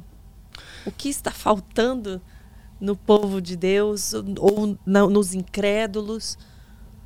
Primeiro, duas mensagens. Primeiro, acreditar na graça do Senhor Jesus Cristo, no favor do Senhor Jesus Cristo, no perdão de Jesus Cristo. Uhum. Mas em segundo, acreditar que essa graça, que esse favor, que esse perdão exige de nós um arrependimento de termos Deus como nosso Pai, como nosso Senhor e nosso Salvador, e não apenas como alguém que vai me entregar bênçãos. Uhum. O mundo precisa, as pessoas precisam acreditar, primeiro no perdão de Deus, para que todo esse sentimento de culpa, de egoísmo, de depressão, de pânico uhum. se destrua, mas também entendam que a graça de Deus vem causar em mim arrependimento, para que eu viva em um novo estilo de vida, uhum. em uma nova novidade de vida. Uhum. E que tudo que ele me fizer vai ser para a glória uhum. e para a graça dele. Exato. É essa a mensagem é. que ele veio nos dar. Ele não vem é, perdoar para que a gente se sinta um pecador, um perdedor, para nos colocar para baixo. Olha, te perdoo porque você sabe que você é péssimo. Não, pelo contrário, eu te perdoo porque eu tenho uma nova vida para você. E nem o arrependimento no sentido de remorso. Exato nossa, mas eu tenho que ver, eu vou me arrepender do meu pecado, tanta coisa. Eu me arrependo porque o que ele me chamou para viver é uma vida excelente. Uhum. Uma vida em Cristo, além de tudo sim. o que eu possa sim. ter vivido. Sim. Sim, aleluia. aleluia. Como, como você entende que as pessoas podem reconhecer o chamado delas e não temer? Primeiro que o reconhecer o chamado vai ser necessário ter um tempo com aquele que nos chamou, claro. que é Deus. Sim. Então, primeiro é em Deus. Segundo, eu tenho uma definição de fé com base em Hebreus 11, que é a profunda confiança no caráter de Deus. O não temer o chamado é confiar no caráter dele. Uhum. Eu sei que tem dias que confiar no caráter dele é meio complicado por eu não entender o que está acontecendo. Sim.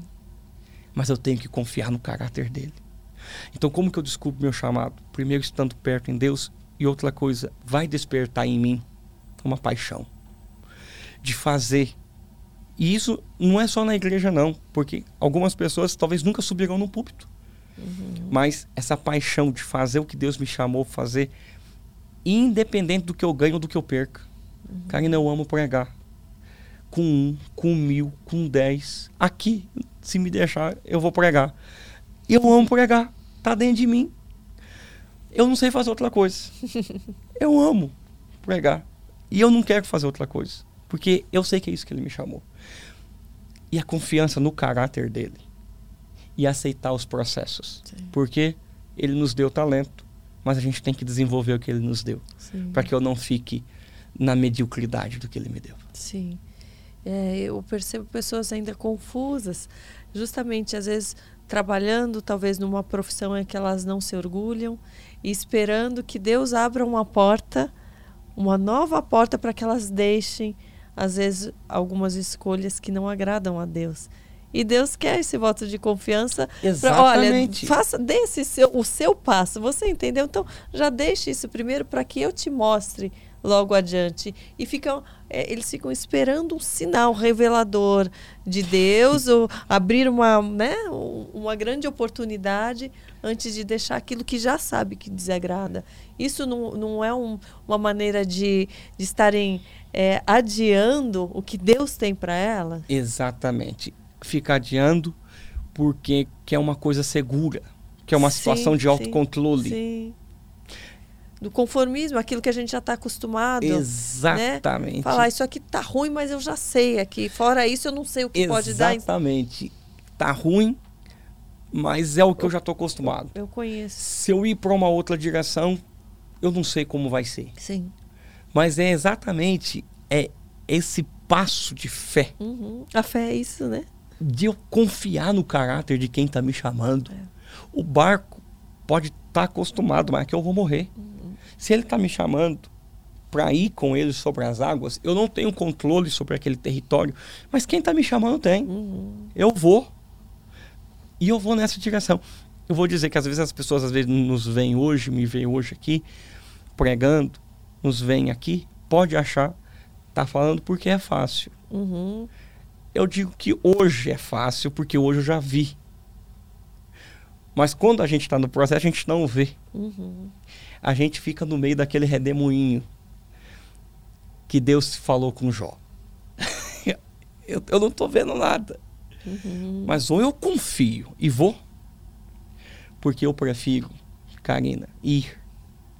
E no final, é, não foi muito bem o que eu pensei, mas eu cheguei. Do que não ir uhum. e depois ficar. Por que, que eu não fui? Sim. Por que, que eu não fui? Sim. E as consequências vão ser muito e piores. E as consequências vão ser muito piores. Uhum. Porque não acreditam no cuidado de Deus. Sim. Ele cuida até mesmo quando a gente erra, quando a gente erra querendo acertar, quando a gente erra buscando a vontade dele, é, é, aí que vem a frase, né? Que tudo, né, tudo coopera para que Tudo coopera. E ele faz com que o poder se aperfeiçoe na sim, fraqueza. Sim. Não, não no, meu, no sentido que eu queria fraquejar, mas eu buscar fazer dentro da direção. De... Lógico que às vezes eu errei, mas é aí que eu me levanto, porque eu sei que eu estou no poder do Espírito. Uhum. E eu confio. Não vou ter certeza. Uhum. Porque a fé é a certeza. Sim. A fé não é possivelmente, a fé não é será, a fé é. Sim. Sim. É. O que, que mais te entristece de ver, às vezes, no mundo atual, na sua percepção? Como cristão, é, vendo talvez tanta, tanta cegueira ainda espiritual, tanta gente sendo enganada. O, o que, que mais te, te, entristece? Por mais que nós confiemos em Deus, acho que vendo né, os fiéis longe daquilo que Deus tem para eles. Eu acho que o que mais me entristece é o como as pessoas têm abandonado a simplicidade da palavra de amar a palavra e a simplicidade de uma vida de oração com o Espírito Santo. Uhum. Por que, que eu falo simplicidade de uma vida de oração? Porque eu não estou falando é, de ser um religioso, de achar que se eu não orar três horas por dia eu não estou com o Espírito Santo. Mas a simplicidade de começar a conversar com Deus no meu quarto, em, em toda a minha vida. E o que me entristece é esse deixar a palavra, porque às vezes, nos cultos, pregando, ou eu estou falando de pessoas, não é pessoas que começaram na fé agora, uhum. pessoas que já estão na fé há tempo, mas que não conhecem a palavra, não conhecem situações simples da palavra. Uhum. Isso entristece. Parece que a igreja se tornou, ou Deus se tornou um lugar onde eu vou aquele pastor tem que falar o que eu gosto de ouvir. Esses dias uma pessoa me mandou uma mensagem no Instagram, falou, pastor, quero saber quando que é os seus cultos, porque os, os seus cultos é, me deixam leves. Eu gosto das suas mensagens. Eu não sei se eu me senti elogiado, se eu fiquei mal. Fiquei, gente, é isso que se tornou. Uhum. Não é sobre ter uma caminhada com Deus, uhum. viver com Ele. Não Quando eu não estiver bem, eu vou lá, eu ouço. Sim. É, aí vou... eu fico bem de novo. É. Então, virou esse, esse um caminho de autoajuda. Sim. E não uma ajuda do alto. Sim. Então, isso me entristece. Quando a palavra é equiparada a mais uma situação, como por exemplo, ouvir pessoas não, acho que é bom a gente buscar Deus porque Deus é importante. Uhum. Deus não é importante. Deus não está na condição do importante. Ele é Deus, ele é essencial. Uhum. Não coloque Deus como importante. Uhum. Porque sem ele nada do que foi feito se fez. Então, ou ele é tudo, ou eu não decido ter ele. Eu não posso colocar na, o meu Senhor, aquele que me salvou, na condição de importante. Sim, ele é tudo, ele é ele muito é tudo mais do vida. que tudo. é, é, o senhor já sofreu alguma perseguição espiritual, perseguição por ser cristão em algum momento? Já sofri julgamento. Já, já sofri perseguição de dois níveis, né? O primeiro por ser cristão. E eu insisto em falar senhor, né? É, que faz. O primeiro por ser cristão. Na escola, né? E além porque eu já era um cristãozinho, é que é um cristãozinho invocado, porque então...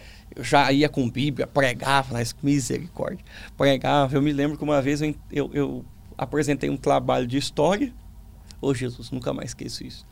Apresentei um trabalho de história e aí Deus me deu uma palavra no meio e eu entreguei para a professora.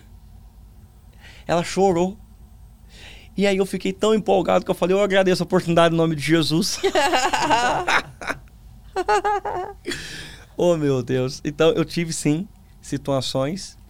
É, é, me chamava de pastorzinho, principalmente naquela época de 13, 14 anos, quando os meninos ficavam com as meninas uhum. e eu uhum.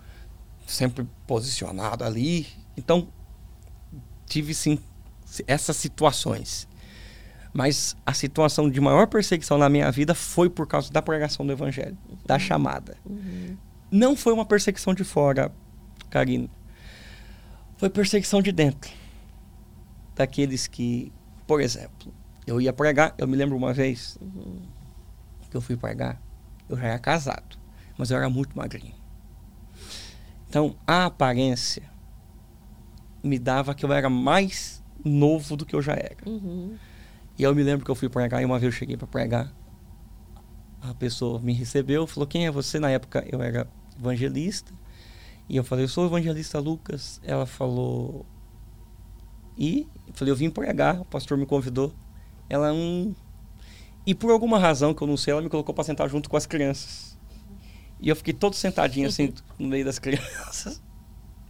E o pastor falou: cadê o pregador da noite? E eu levantei no meio das crianças. Confesso que eu fiquei com muita raiva. e eu fiquei ali. Teve lugares que eu fui pregar que as pessoas me viam. E teve uma pessoa que perguntou: Você sabe pregar mesmo? E depois que eu preguei, ele falou: é, Olha, irmãos, eu vou confessar, pedir perdão aqui pro pastor, porque quando eu vi ele, eu falei, ai meu Deus, eu queria um pregador me mandar um menino. Então, eu fui muito nesse sentido de, de aparência, de perseguição, uhum. de chamada, muito. As, quando eu era 14 anos, meu pai ia comigo. Quantas vezes levaram meu pai para pregar achando que ele era o Lucas ao invés de mim? Uhum. uhum. Porque não é possível. Uhum. Então, já tive. E já tive situações de perseguição por causa do meu estilo de pregar. Uhum. Que é fervoroso, como eu, eu, disse, né, na conversa nossa, que eu quis mudar. Uhum. Pra quê? Pregar assim? Pra mas, quê? mas alguém falava? As muito, pessoas falavam muito. que você devia falar mais tranquilo? Vou confessar mais... aqui, mamãe, te amo, mas minha mãe fala, meu filho, você é usado por Deus, mas eu não te aguento. Porque você fala, você, você grita. É, eu falei aqui, aqui ele tá calminho, mas na hora de pregar, vem o fogo é, do espírito. Você grita.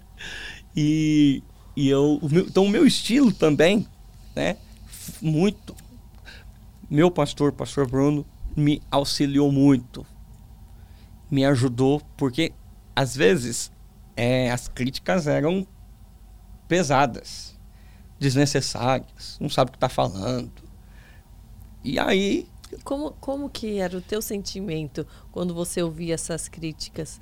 Você tentou mudar em algum momento? Tentei. Vou pregar de uma forma diferente? Tentei. Ou não? Ah, olha, estou falando aqui, Espírito Santo me disse que é para ser assim, vai ser e pronto, e acabou. Que se tiver um ouvindo, tá ótimo.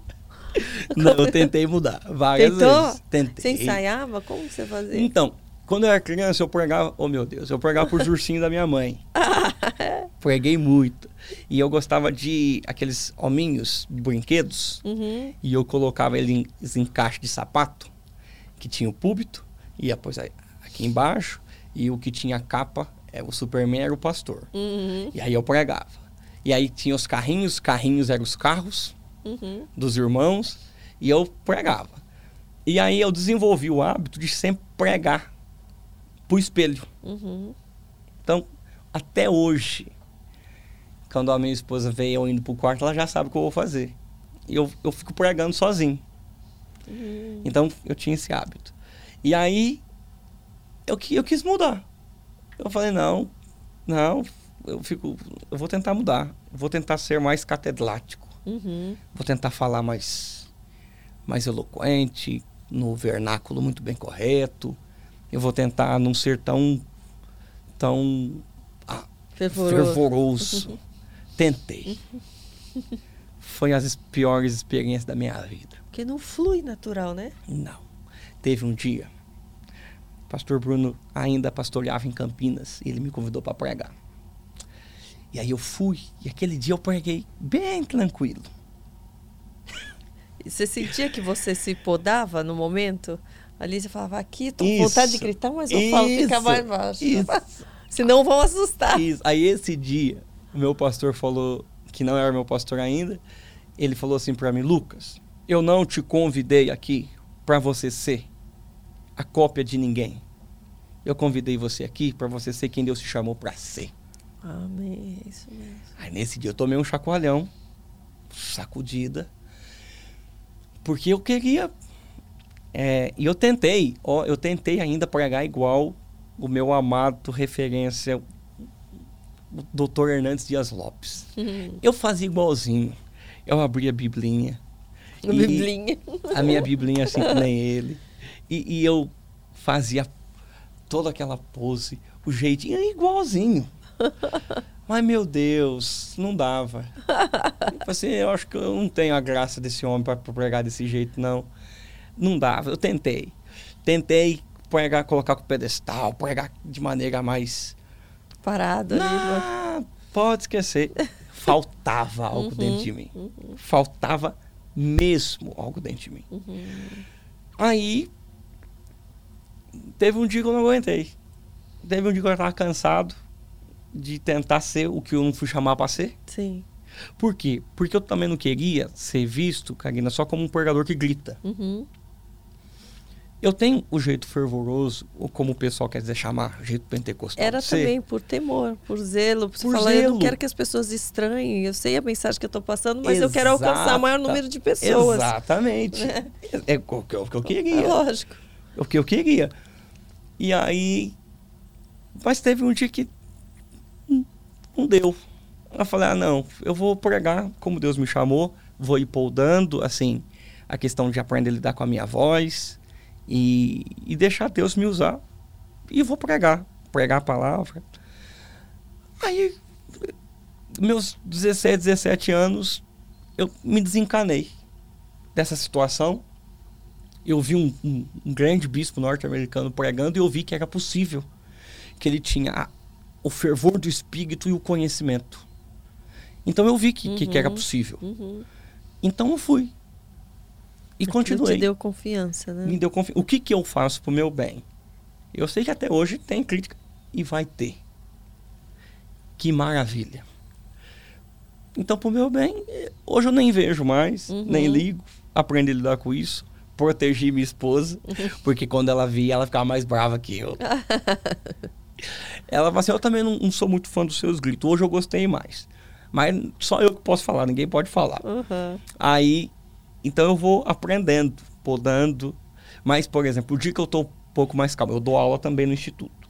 Eu sou Sim. diretor do aula. Como funciona o Instituto? Então, o nosso Instituto Bíblico, por a fé, é um ano apenas, são duas vezes na semana, Presencial, online? presencial, e ano que vem nós teremos online. Aham.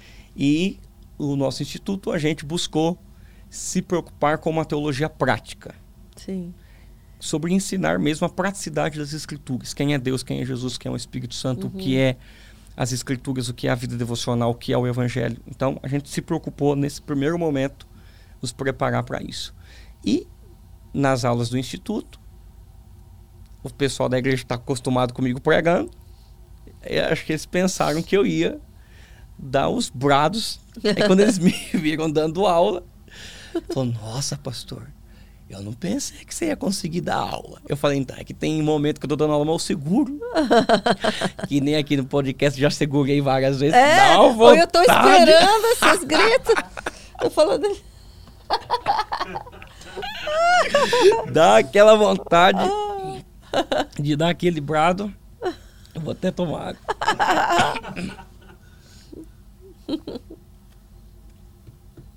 água. Mas, é bom, a gente precisa desses chacoalhões Nesse aí. momento aí eu me seguro. Nesse momento eu me seguro. Mas se deixar, meu Deus do céu, eu vou embora. Mas o que, o que eu amo nisso é que eu gosto de ter um começo, meio e fim. Uhum. Então, até quem ouve as mensagens, né?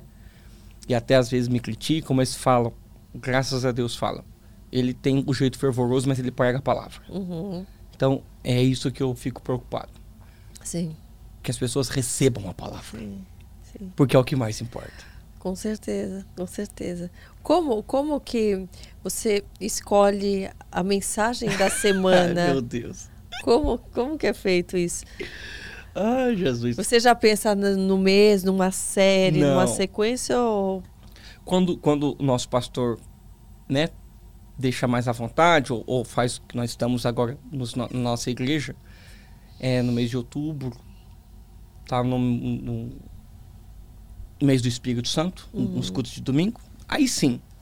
Mas como que acontece? Oh, meu Deus. É essa pergunta que me trava, porque eu não sei como que acontece. Eu leio as escrituras, faço meu devocional todo dia, Você Mas- lê numa sequência?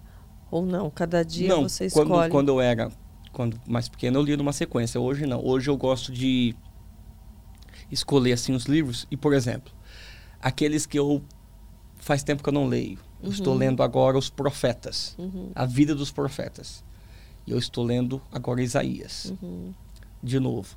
E, e é assim, eu estou estudando a palavra. Como que, eu vou te contar como que acontece. Estou estudando a palavra. Ou aqui no podcast, Uhum. onde for. Sempre atento. Eu sinto no espírito aquela direção. Uhum. Eu falei, meu Deus, senti aquela direção no espírito. Daquele texto. O que, que eu vou fazer? Primeira coisa, eu vou ler o texto. Texto, contexto. Uhum. Tenho comentários bíblicos, vou nos comentários.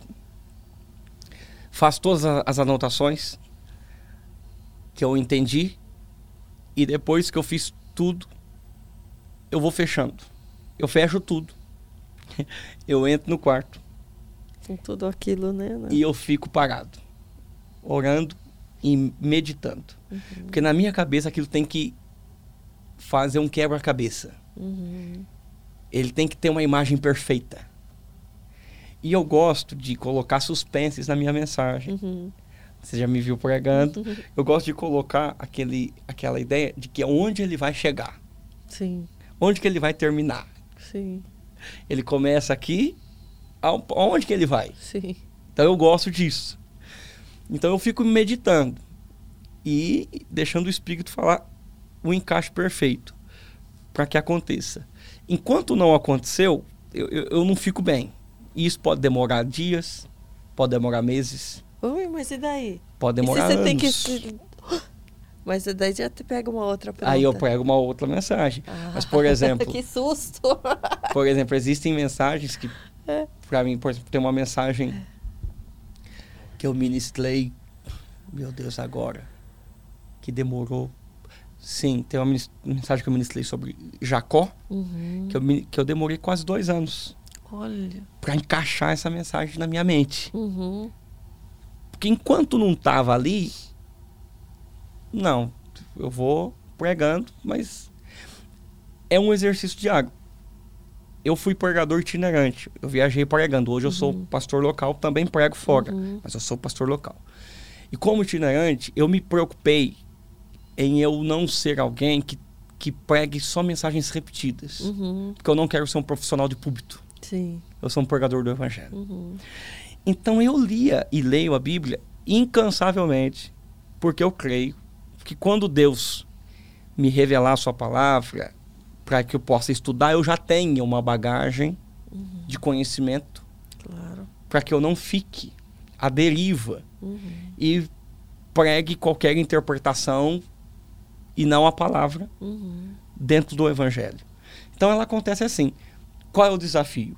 Como pastor, hoje, né, pastor local, eu prego à disposição da igreja, prego quarta na nossa igreja, prego domingo à noite. Quando o pastor não pode estar e me pede, eu prego nos, no culto do domingo os dois cultos. Então, são três mensagens na semana. Então, acaba o culto do domingo, eu já estou orando. para a mensagem da quarta, pra, pra... e quando eu vou ministrar fora. Sim.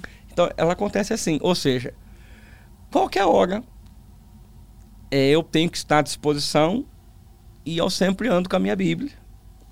E eu tenho meus livros para me consultar, mas é assim que acontece. Sim, o teu horário de devocional é sempre no primeira, no primeira hora do dia? ou não? Ou no, no final do dia? Como que você Karina, faz o teu... Então, para mim, assim, eu começo a funcionar mais agitado, eu, eu, não sei se porque eu sempre preguei à noite, à noite. À noite. Tem dias que eu faço devocional de manhã, mas eu faço à noite ou de madrugada, uhum. que é o momento que eu estou mais livre, uhum. que é o momento que eu leio as escrituras, que eu oro ao Senhor. E, que, e, e esse momento de devocional é onde me facilita pregar a palavra. Uhum. Porque muitas coisas que eu estava lendo ali, naquele momento, o Espírito revela, revela e faz eu entender e aquilo se torna uma mensagem uhum.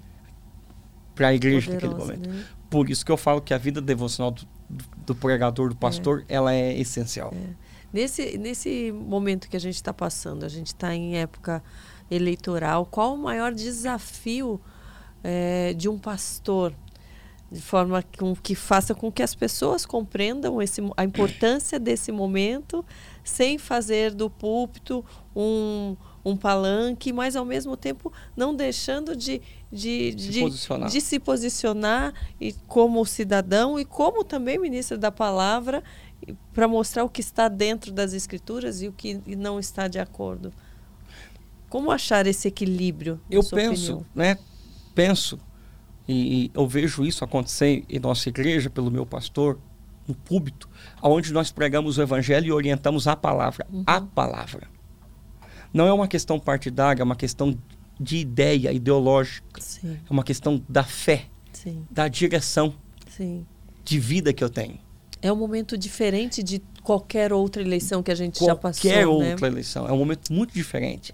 Não é uma questão é, é, é, só de partidos políticos, vai além disso. Também está relacionado ao mundo espiritual. Uhum.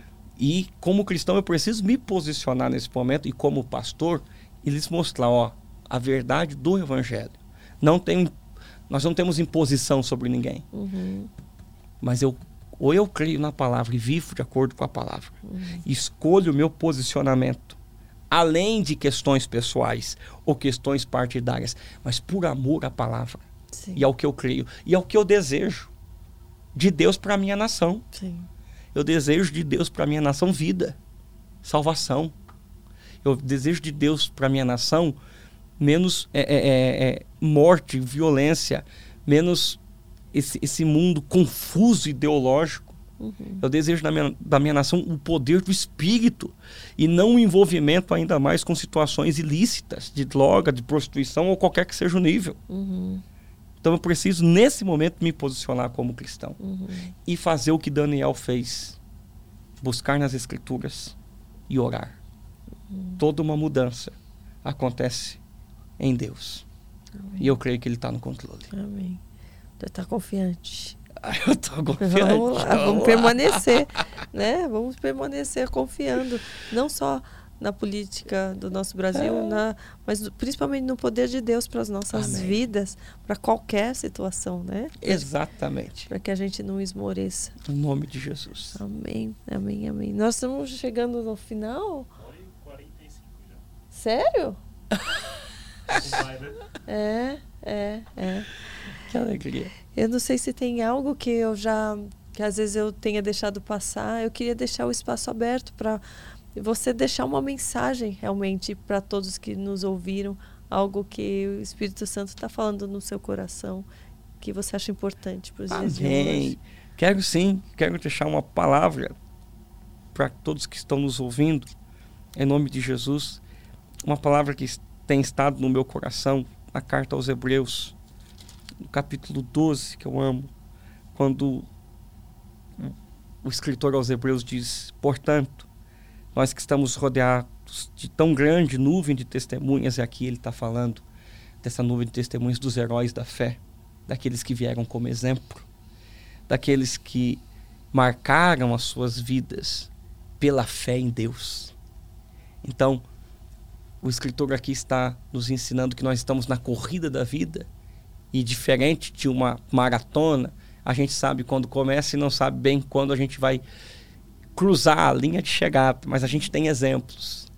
São exemplos que caminham conosco e o escritor diz: desembaraçando-nos de todo o peso de pecado que nos assedia, corramos com paciência a carreira que nos está proposta. Ou seja, em nome de Jesus, Acredite no propósito de Deus dentro de você. Acredite na carreira, no plano que Deus planejou antes da fundação do mundo. E corra com paciência, não com afobação. Não na tentativa de tentar encontrar meios para que eu seja visto, reconhecido do meu jeito, da minha forma. Corra com paciência ou perseverança. O que isso significa? Não pague não desista. Olhe e veja os heróis da fé na arquibancada dessa corrida dizendo: a gente já passou por aí e você é o próximo da fila. Acreditar que quem começou a boa obra é fiel para completar. E acreditar que, independente das situações que estão à minha volta, eu sei em quem eu tenho crido. E eu estou olhando para Cristo e correndo com paciência, a carreira que me está proposta não é sobre mim, não é só sobre o que eu quero, é sobre o que ele planejou e eu quero viver tudo o que ele planejou. Eu não quero deixar essa vida e levando sonhos comigo. Muito pelo contrário, eu quero deixar tudo aqui. Eu quero ser o sal da terra e a luz do mundo que Jesus me chamou. Em casa, em tempo, fora de tempo. Não se preocupe com aqueles que infelizmente vão tentar nos parar e nos perseguir. Deus lhe deu o propósito no seu coração. O plano de Deus foi para você e o sonho dele foi para você. A gente não pode esperar que outros entendam uhum. o que é entre nós e Deus. Corra com paciência a carreira que te está proposto. No reino de Deus, quem vence não é quem chega primeiro é quem chega. E ao que vencer, ele tem recompensas e promessas. Porque maior é ele que está conosco do que aquele que está no mundo. Amém. Amém. Deus abençoe. Agora eu vou te pedir uma mensagem mais difícil. É. Uma mensagem se você estivesse cara a cara com Jesus.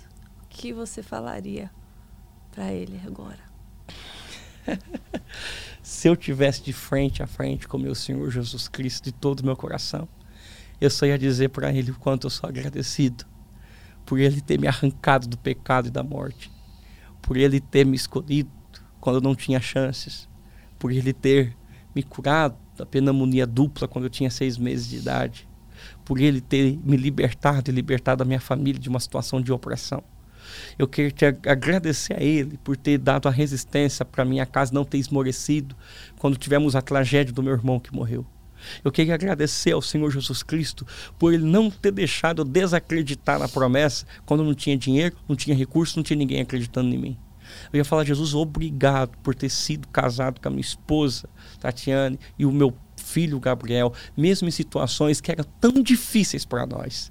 E eu ia agradecer a Ele pelo Espírito Santo, porque nos dias mais difíceis foi o Espírito Santo que intercedeu por mim com gemidos inexprimíveis.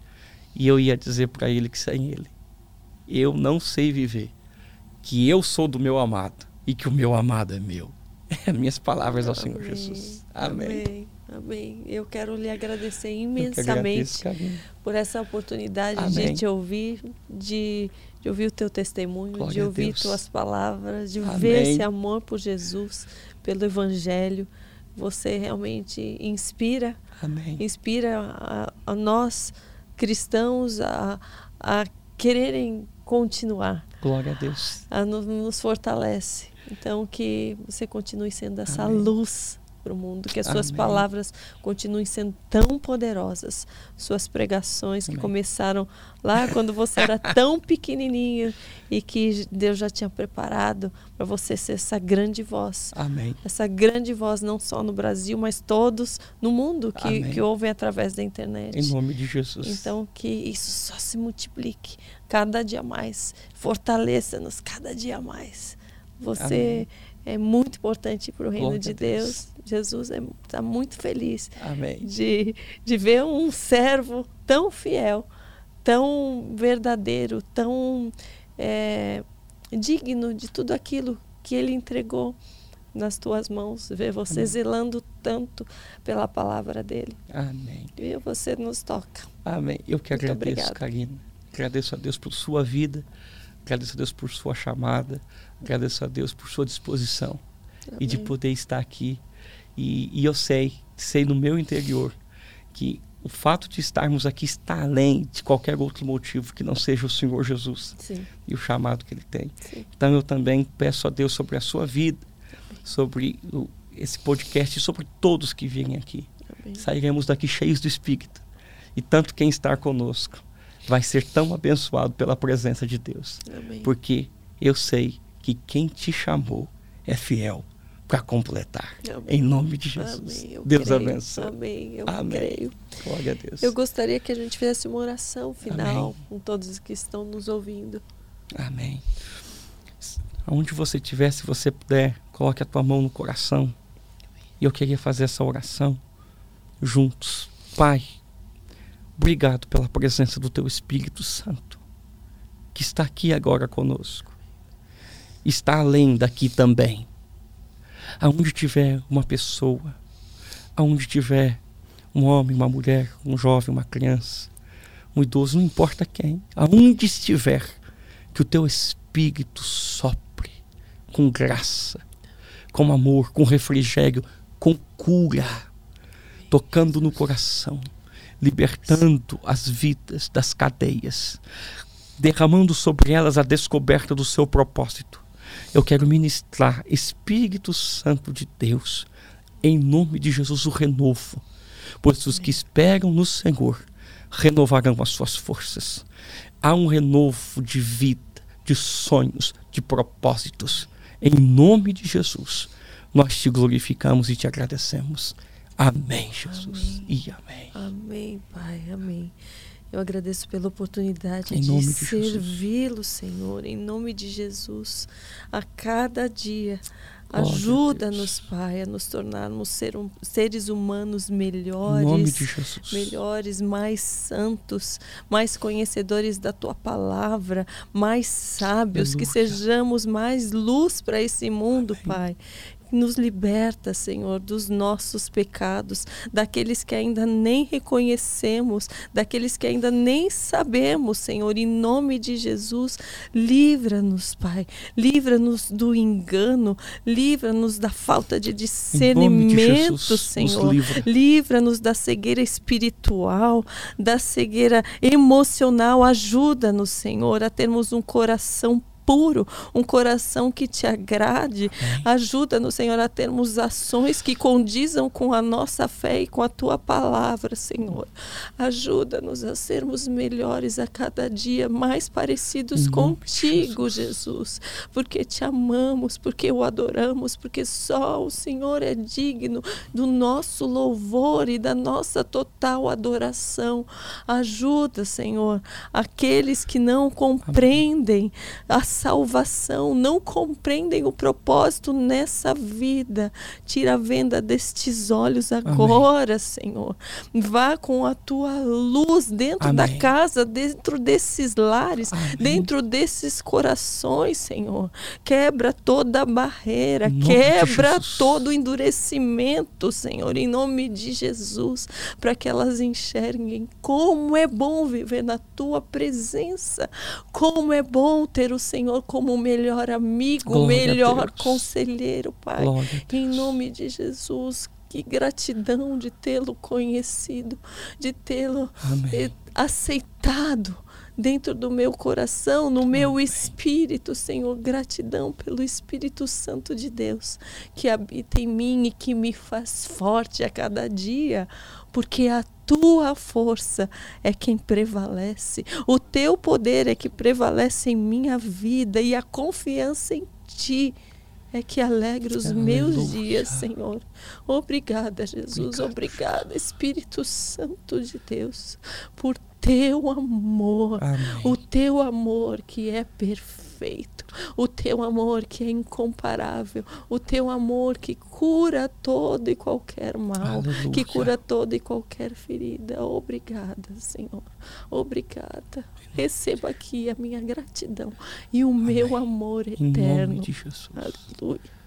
Obrigada a todos vocês que estiveram aqui conosco. Amém. Que você seja cheio do Espírito de Santo de Deus. E que Jesus seja o Salvador da tua vida. E que você conheça esse amor que é realmente incomparável. Em nome de Jesus. Nós também te amamos. Receba o nosso amor, o nosso carinho e a força da nossa fé. Amém. Aleluia. Aleluia. Até o próximo. Positivamente.